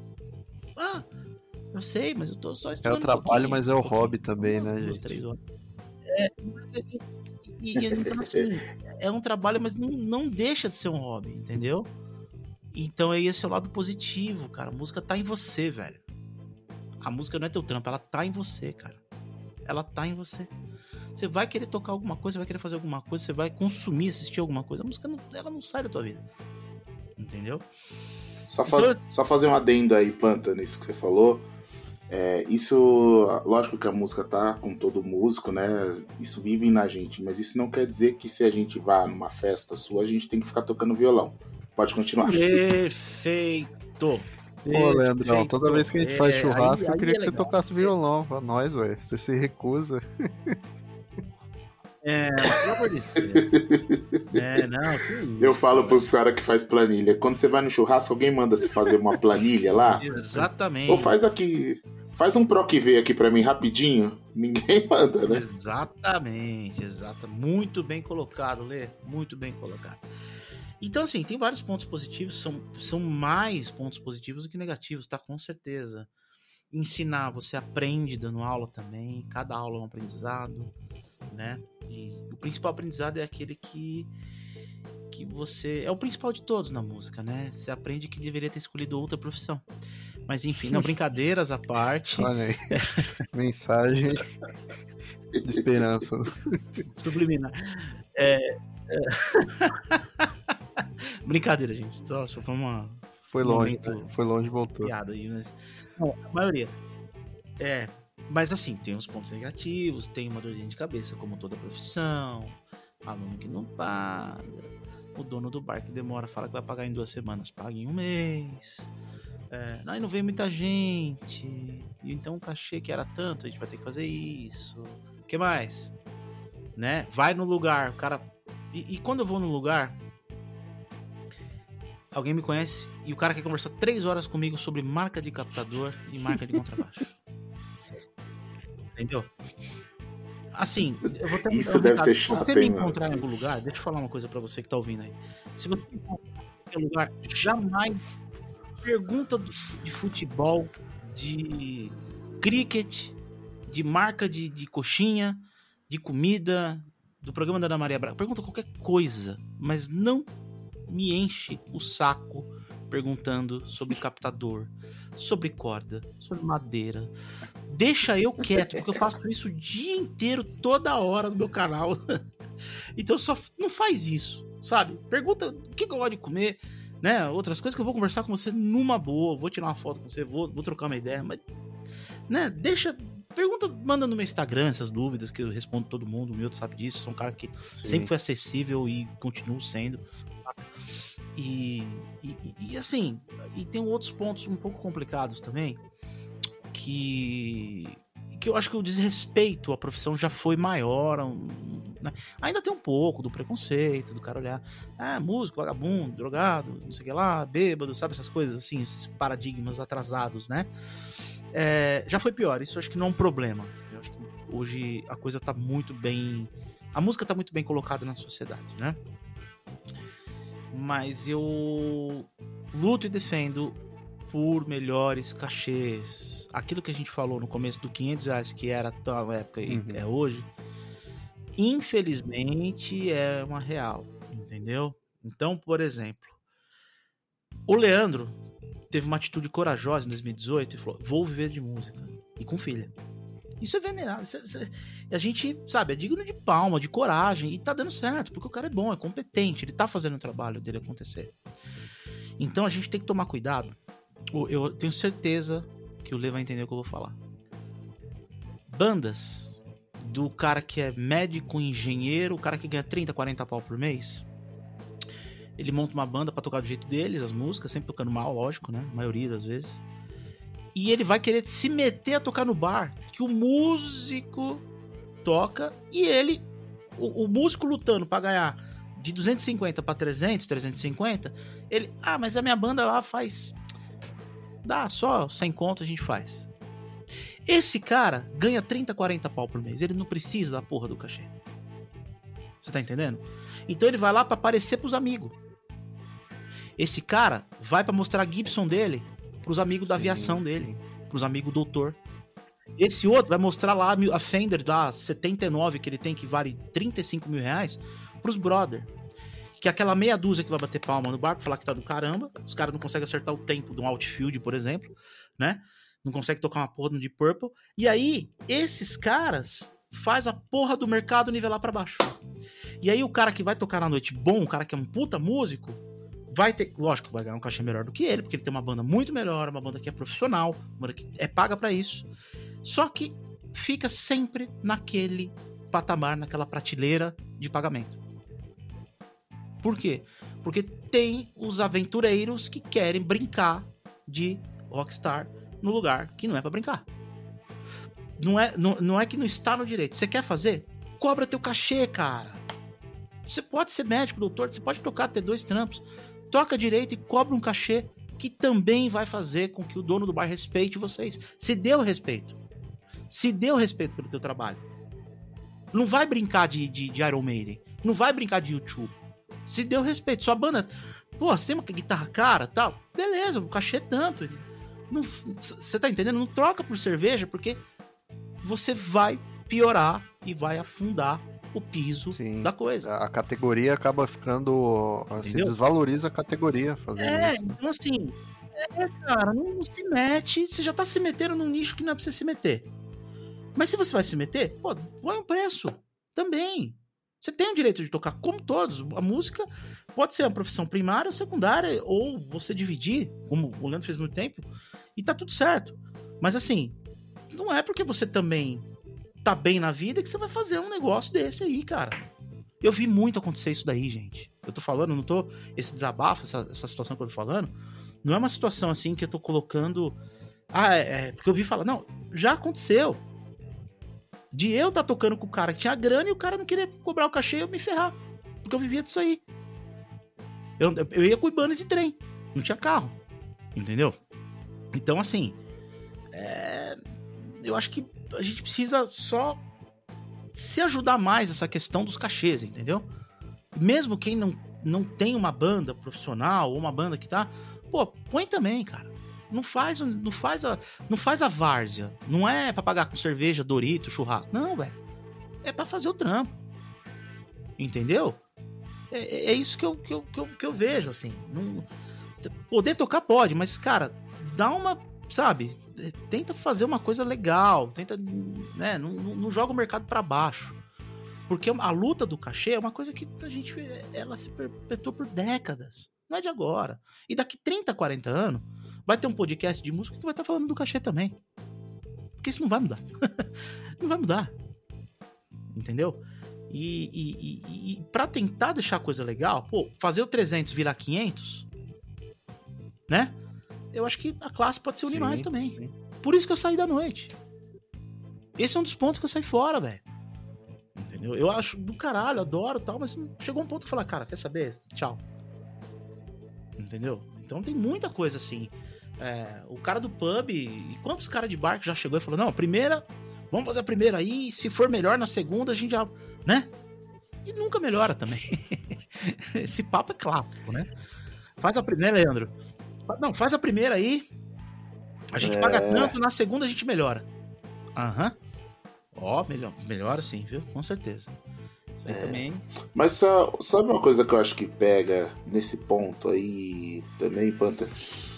Eu acho que a, a gente devia ter para os músicos profissionais que realmente vivem disso e trabalham com isso, eu acho que tinha que ter uma força dos órgãos, né? Sim. Tipo, ordem dos músicos e etc.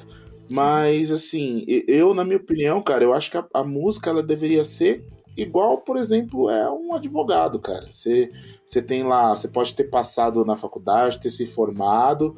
Se você não tem a sua carteirinha lá da OB, você não pode exercer, cara. Perfeito. E eu acho que a música deveria ser assim também. Perfeito. Né? Eu acho que tinha que ter um Você não impede as outras pessoas de tocarem. É, né? por exemplo, Você não OMB, impede né? as pessoas tocarem mais. Perfeito, Lê, perfeito. Porque a OMB, ela Sim. tem duas categorias, músico prático e profissional. Adiantou pra quê? Você pagar aquela porra. Tanto que chegou um é. tempo, uns 15 anos, sei lá, uns 18 anos atrás, acabou em São Paulo. Tiraram esse órgão daqui, que é um órgão corrupto que só pegava dinheiro, né? os mesmos velhos sempre fazendo prova lá e ganhando dinheiro em cima do negócio. E aí, sei lá, tá aí a carteira. Pagava, tirava, né? E aí, uh, uh, isso aí acabou. Não sei nos outros estados, mas aqui em São Paulo, você não tem obrigação de apresentar o MB. Pelo menos, não sei o SESC, o circuito SESC se ainda tem essa obrigação. Não, eu até fiz... do SESC tirou. É, tirou. Eu fiz SESC com Noturno lá, bicho, não tinha nada disso, tá? E, e, enfim. Mas tinha que ter um órgão regulamentador. Seguinte, ah, o que, que você faz? A banda vai tocar no bar. O bar tinha que ter um, um, um contato com esse órgão assim, falar, olha, eu sou músico prático, a gente tem uma banda que não vive disso, mas vão tocar. Beleza, vocês vão ter um piso, tá? Vocês não vão tocar por, por nada. O bar tem obrigação de pagar isso para vocês. E mas o piso de vocês é diferente do cara que vive disso. Tá? Então vocês vão ganhar, sei lá, 300 por show. Aí a banda que tem o cara que. Não, vocês, qual é a atividade de vocês? Não, sou professor, sou músico, gravo em estúdio, babá. Vive profissionalmente. Você vai ganhar 500, 600. Entendeu? Lógico que a gente tá falando de valores hipotéticos que, infelizmente, para muitos bares são impraticáveis, né?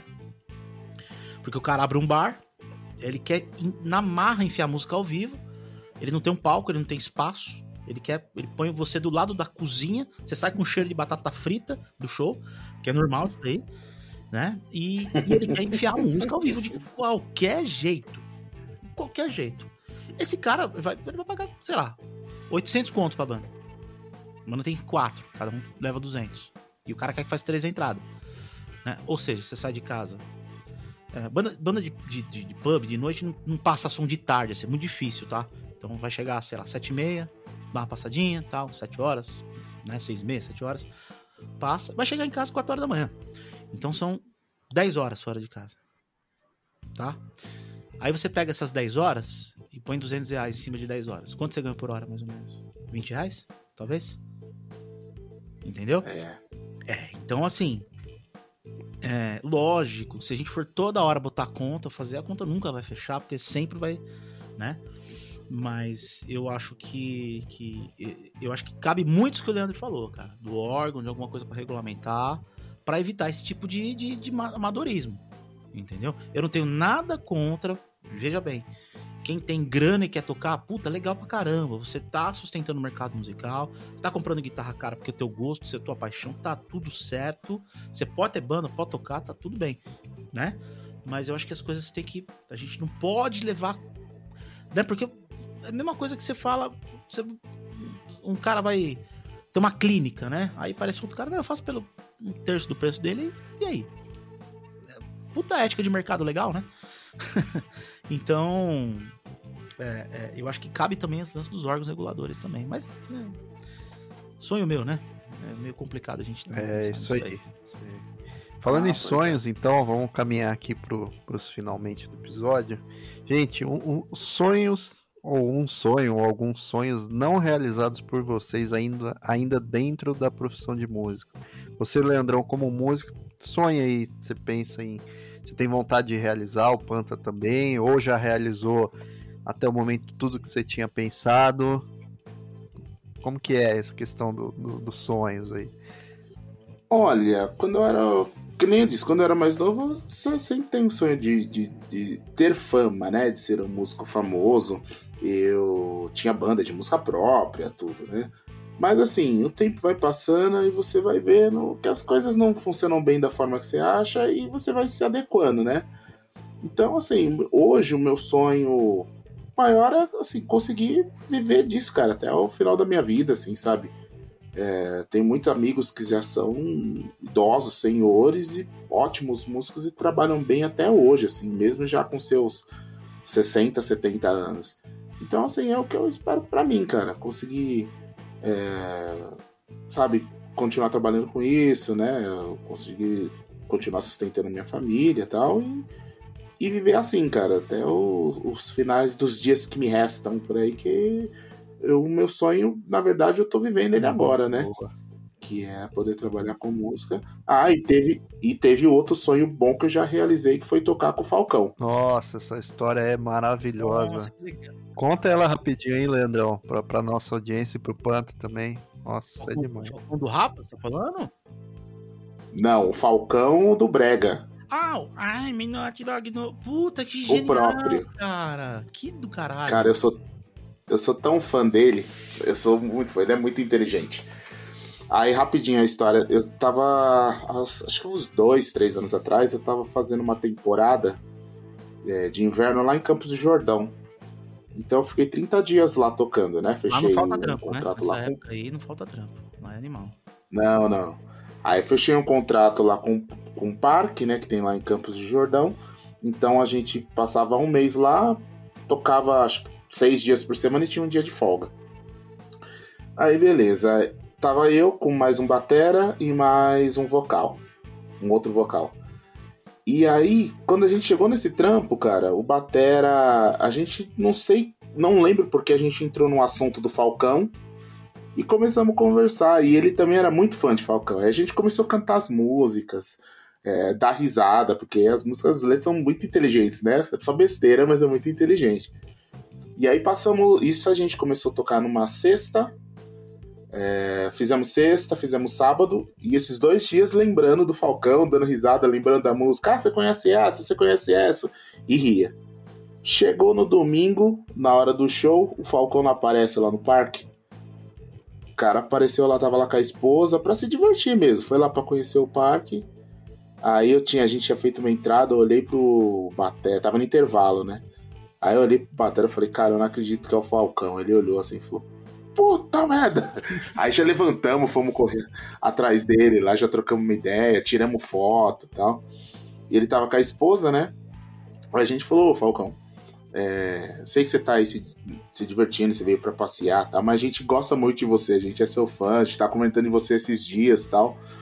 É, depois, se você der, uh, tiver oportunidade, se quiser cantar uma música com a gente lá no palco, é, fica à vontade, mas se não quiser também, aproveita que você tá aí curtindo com a sua esposa. Ele foi super simpático, assim, falou, não, depois eu vou lá. Aí voltamos da, do intervalo, fizemos lá um pedacinho da entrada. Aí quando tava meio, mais ou menos no meio dessa entrada aí que a gente tava fazendo, ele levantou e foi lá no palco tocar com a gente. Aí tocamos umas quatro músicas dele lá. Nossa, eu sorria, sabe aquela criança que que ganhou um brinquedo que esperava muito tempo, assim? Eu, você vê os meus vídeos, a minha cara de sorriso é hilária, velho. Muito bom, cara. É Os muito engraçado Muito e- bons, cara. Nossa, eu vendo aquilo lá, eu, eu fico feliz por você, Landrão, porque é muito, é, a energia é muito boa ali do vídeo, cara. É sensacional. Muito legal. É o famoso poder da palavra, né? A gente falou tanto, tanto, tanto que o cara apareceu lá e deu uma canja com a gente. Foi muito legal, cara. Foi muito legal. Tem esses vídeos aí, Eduardo, com muito carinho. assim. Muito bacana. É realmente um sonho aí realizado, né? Só a música pra pro- proporcionar, Landrão. Bem lembrado isso daí. Exato. Panta, e você? Sonhos aí as- a- já realizados ou a, a serem realizados aí no mundo da música? Eu preciso perder 20 quilos até o fim do ano. Esse é um sonho. Assim. Mas tem a ver Tá com foda. música? Vai, vai fazer patati Não, patatá desculpa, de é- Iron é- Maiden? É, é, pra brincar. Ai, caraca, esse assunto tá rendendo, mano. Às vezes a galera que, que vem fala, Ê, Panta, pô, que que você parou o Maiden Tubers e tal? Mas tudo bem. Enfim. É, falando sério agora, é, o Leandro, cara, o Leandro matou a pau também, né? A gente que, que tá nisso daí, a gente vive um sonho, cara. É, é, eu, eu, eu sou muito grato, bicho. Eu olho pra trás assim, casado com uma pessoa que tá sempre junto comigo, que respeita minha profissão, que soma pra caramba comigo, né? Consegui comprar minhas coisas, consigo viver bem, bem assim que eu falo, né? Não, passa necessidade. Tudo que a música me deu, cara. E a gente tá vivendo um sonho. Né? Ah, mas eu sonho ter minha banda lá atrás, tocar no Rock in Rio, tocar na Europa. Eu sonho um dia entrar no Iron Maiden, no lugar de Steve Harris, entrar no Metallica, o Robert Trujillo dá uma caganeira e vem aqui no Brasil e acha eu, sabe? Essas coisas não existem mais. E a gente já tá adulto, né, cara? A vida adulta, ela é, ela é muito... Ela escancara as coisas na tua cara Sim. e ela tira o brilho um pouquinho, né? E a gente vê a vida de uma forma diferente. Né? Não é que ela tira o brilho, ela escancara as coisas, né? À medida que você fica mais velho, as coisas são muito mais realistas, dizendo. Agora, eu tive, porra, toquei com James Labrie, vocalista do Dream Theater, né? Eu subi no palco com ele, toquei pro Meander com ele. Em 2018. Tive a oportunidade, que que o, o, o Quesada no Noturno me chamou pra tocar essa música lá no, e eu toquei com o cara, né, bicho? Eu toquei cover a vida inteira. Vocalista da maior banda de prog metal da história, né? Animal. E animal. o cara me elogiou no final, cara. Pô, you play bass very well, you play funk music. Porque ele viu fazendo slap, alguma coisa assim, né? pass- Passando o baixo, assim, né? E... Aí eu falei pra ele, se precisar de baixista aqui no Brasil, pode contar comigo. Ele, oh, of course, of course. Isso pra mim não tem preço, cara. Tipo, fiz uma participação. no- é, Os maiores sonhos nas- na música não envolvem um real. As maiores realizações da música, ela não envolve um real. É o momento, cara. É aquela memória que ficou. Não é a grana. Boa. Bom ponto. Nossa. Não tem um real. Esse momento que o Leandro teve com o Falcão, ele não ganhou pra tocar com o Falcão. Foi uma coisa que aconteceu e, pô, marcou, né? É a mesma coisa. Fui, pô, fui tocar com o James Labrie, foi um momento. Fui tocar com o Stuart Han, que veio no meu programa, foi um momento. Pô, fui sentar numa mesa de jantar com o Michael Merrin, foi um momento. Entendeu? Então. Tem essas situações que a gente passou na vida, esses momentos, isso não, não- Você não vai esquecer, cara. Só no dia que você morrer você vai esquecer. Entendeu? Então a gente vive um sonho, cara. A gente vive um sonho e poder tocar até o fim. Né? Poder viver de música até o fim, poder conseguir dar aula, fazer com. Tomara que o mercado daqui 10, 15, 20 anos tenha bastante aluno, tenha bastante show. Né? A gente torce para que. Eu acho que qualquer reciclagem, qualquer fomentação nova que tenha no mercado musical. Ah, e o Maneskin, Maneskin, puta banda de rock chata. Não é, tá bom, pode ser chato, mas é bom que tenha eles, porque a molecada vai tocar, vai escutar o som deles, vai comprar instrumento. Ah, o Greta Van Fleet, não sei. Tá ótimo, tem que ter. O rock tá aí, tá mantendo o rock na parada também, entendeu? Ah, mas o João, o João, porra, o João tem banda lá, pô, a Lana tá lá tocando, legal pra caramba. É isso, velho. É que a música tem espaço. A gente quer que tenha mercado pra todo mundo, que o cara possa viver do- do- tocando violão, tocando teclado, tocando guitarra, o pessoal do- dos metais. Isso daí, isso daí, pelo amor de Deus, isso aí tocou bem metal, você vai ter trampo pro resto da vida. Mas pros instrumentos, contrabaixo, que não é fácil, entendeu? Também. Então, assim, quanto mais tiver mercado pro músico atuar, melhor, independente do estilo, né? E todo mundo que tá nesse meio tá vivendo seu sonho. Isso é legal pra caramba. Então, assim, lógico que é, é, eu tenho ainda, né, as metas, pô. Eu quero chegar o momento de parar também, aposentar e curtir mais a, a vida pessoal, né? Mas assim, tá tudo certo, velho. Vamos, enquanto tiver saúde, vamos fazendo. É isso. Muito bom, isso aí. Rob, você quer fazer algum complemento aí, antes da gente finalizar? Não, só aprendendo com eles, né? Ouvindo. Eu acho muito interessante é, ouvir da experiência deles, que estão aí há vários anos, já, já passaram por inclusive vários em vários tipos de atuação, né? Gravação, apresentação em show, barzinho, banda de baile, casamento, aula. O Panta tá aí com a frente do YouTube também, né? É... Mas só aprendendo com eles mesmo. E é, queria que vocês deixassem para os nossos ouvintes aí alguns conselhos, né, para quem quer de viver de música, é, quem é, é, novo ainda também, né, tá, tem um sonho aí de viver de música, vocês puderem compartilhar para a pessoa desde já aí já, já pegando algumas dicas e é lógico que como o Panta falou, né, tem a questão aí da comparação que ele fez das horas de voo, né, que é aquilo que vem com a experiência, com o tempo, mas é, às vezes é bom a gente já receber alguns conselhos antes para também não, não, tomar tanta paulada, né?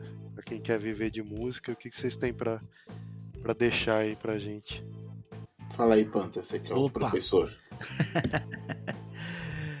Olha, é... não não deixe de fazer porque alguém apontou um dedo para você.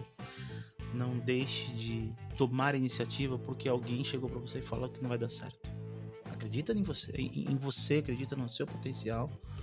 Uh, entenda que o mundo é uma rede de contatos, a música é uma teia. Você vai conhecer um músico aqui, outro músico ali, que você tocou com uma banda aqui, que tem um guitarrista que vai te levar para outra banda. Então, qualquer atitude que você toma dentro do estúdio, dentro do ensaio, para com alguma música, ela se reflete lá na frente, com indicações, né? Então você tem que ser um cara fácil de trabalhar, fácil de lidar, você está trabalhando com, você está trabalhando com gente em conjunto. Então você precisa mais ouvir do que falar. Você precisa estudar o seu instrumento, tocar bem o mínimo, mínimo, é sua obrigação. E aí tudo tem seu relógio, seu tempo, né? Estude, se puder fazer aula com um professor de confiança que vai te trazer conforto, faça. É, equipamento bom ajuda, mas primeiro você tem que ter a mão boa, tocar bem, aí o equipamento, aí o equipamento vai fazer diferença.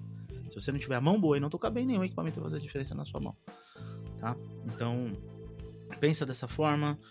E não é porque é artístico que você não vai ser, não será pontual, não vai respeitar horário, não vai respeitar trabalho para qual você é contratado para fazer. Então você vai pegar uma gig de sertanejo, tua primeira gig, horário do ensaio é sei lá, 10 da manhã às 13, você não vai chegar 10 e 10. Você vai chegar 10 para as 10. Ah, saia das 9 da manhã até meio-dia. Você não vai chegar às 9 e 20 você vai chegar antes das nove. Então isso daí é o mínimo, tá? Não é porque você está na música, na questão artística, que você não vai ser pontual. É como se fosse uma empresa. E isso conta para um, um, produtor que tá te vendo, pro diretor musical, pro próprio artista, né? Para você que vai entrar no mercado de sideman. Música tirada. Tem que chegar com música tirada. Não, mas que minha sogra, não, que meu vizinho escutou TV alta, não, que furou o pneu do carro. Não interessa. Se você tem que tirar 10 músicas para ensaio, você vai tirar 10 músicas para ensaio. Aquelas 10. Entendeu? Então, assim, tem o lado do profissionalismo, mas além de tudo isso, você vai se divertir muito, você vai tocar com muita gente diferente e você vai aprender muito a cada trabalho que você pegar. E é, é aí que está o lado positivo, que é muito maior do que o negativo. Então, não tem lado negativo, basta você ser profissional, ter a cabeça aberta, ouça mais e fale menos. Basicamente é isso.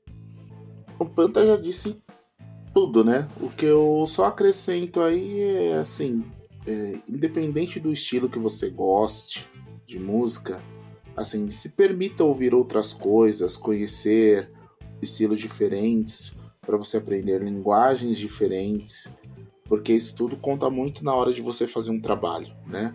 Se você ataca somente para um lado, vamos pôr um exemplo, tá? Se você só curte rock e só tocar rock, você só vai conseguir trabalhos pro rock. E aí o seu leque é menor, né? Então, assim, quanto mais você tiver a mente aberta, mais coisas diferentes você ouvir, mais possibilidades você tem de conseguir outros tipos de trabalho, né? Conhecer outras pessoas, é, que nem o Panther, pô, tocava em Dream Theater cover, mas o cara já fez sertanejo, entendeu? Então é, é bem por aí, sabe? Não, não, não tenham preconceito de ouvir coisas diferentes é, e conhecer estilos diferentes, que isso daí só vai acrescentar para você. No, no, final das contas, você vai desenvolver outras linguagens é, para você poder desenvolver outros tipos de trabalho também. É bem isso aí. Perfeito, Lê. Perfeito. Muito bem acrescentado.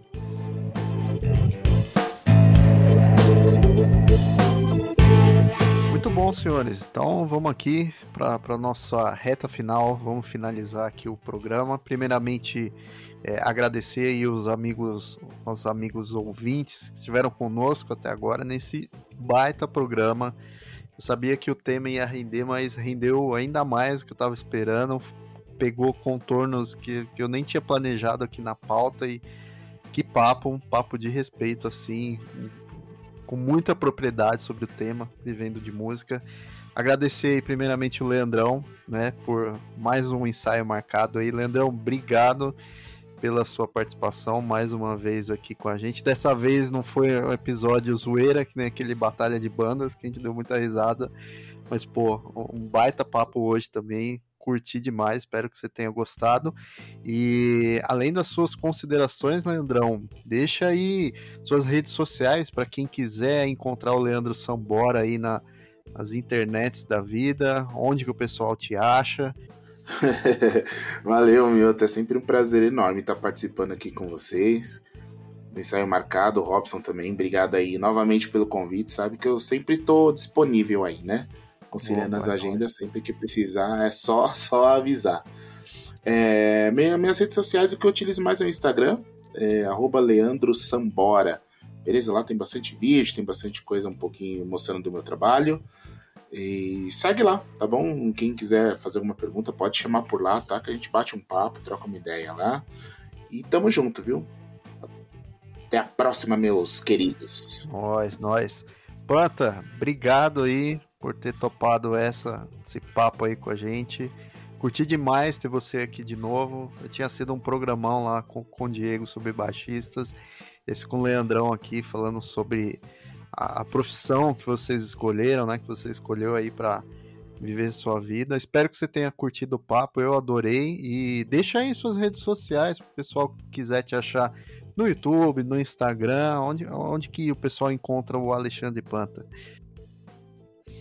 Primeiramente, muito obrigado pelo convite mais uma vez, Robson e, e o Mioto também. Uh, pô, é, é, muito legal estar aqui com vocês, é sempre um, um bate-papo solto e com ótimas perguntas, né? Vocês são muito bons de pauta. Prazer conhecer o Leandro, aí a gente não se conhecia, né? E, pô, legal demais a gente tá trocando essa figurinha aí. Foi um prazerzaço conhecer. Vou, vou acompanhar mais o Leandro aí nas Tamo junto, sociais, com certeza. É, bom, pra Tamo junto, pô, caralho. E pra, pra me achar é fácil, Alexandre Panta no YouTube, no Instagram, Alexandre Underline Panta. É, Alexandre Panta, acho que você vai achar também no TikTok, no Threads, essas daí, né? É, se bem que, pô, eu falar que eu uso TikTok também. você não vai me ver dançando lá, você vai ver. Ah, tocando. não, então não vou seguir, não. é. e tá, tá, tá, tranquilo, cara. Pra quem quiser aprender a tocar baixo, uh, eu tenho alguns cursos, né? Um curso que vai pegar do nível 2 até o nível 6 ali, o curso de baixo que pega um geral, tem técnica, harmonia, módulo básico de entrada, estilos musicais, etc. Tem um curso de slap específico, tem um curso para pedais para baixistas, que é o único curso que tem no Brasil isso daí, focado direto para você que tem dificuldade de timbrar, e tem um curso mais avançado, que mexe com menor melódica, menor harmônica, harmonia funcional, que é o curso de harmonia. E também aulas particulares, né? Só mandar, pode mandar direct no Instagram, que eu tô sempre respondendo. E tamo junto. Obrigado a todos, obrigado pelo convite, foi muito legal o bate-papo aí. Um grande abraço pro Robson, pro meu outro Leandro e pra vocês ouvintes aí. Obrigado por ter ouvido aí a gente. Boa. Valeu. Boa, Panta. Ser sincero. Maravilha, gostei, Panta. Mas só agradecer o Leandro Sambora, o Alexandre Panta que participaram com a gente, compartilharam da, da experiência de vida deles e É, agradecer também os ouvintes que permaneceram com a gente até agora. É, e pedir pro pessoal seguir a gente lá nas redes sociais, compartilhar os episódios né, do Ensaio Marcado, é, Ensaio Marcado lá em todas as redes sociais, nas principais, né? Instagram, também no Facebook também, tem Twitter. Então é só agradecer porque também foi um episódio que a gente é, ouviu e aprendeu bastante né, sobre música. Com certeza, isso aí, recados dados, gente. Obrigado, ouvintes. Até o próximo ensaio. Tchau, tchau.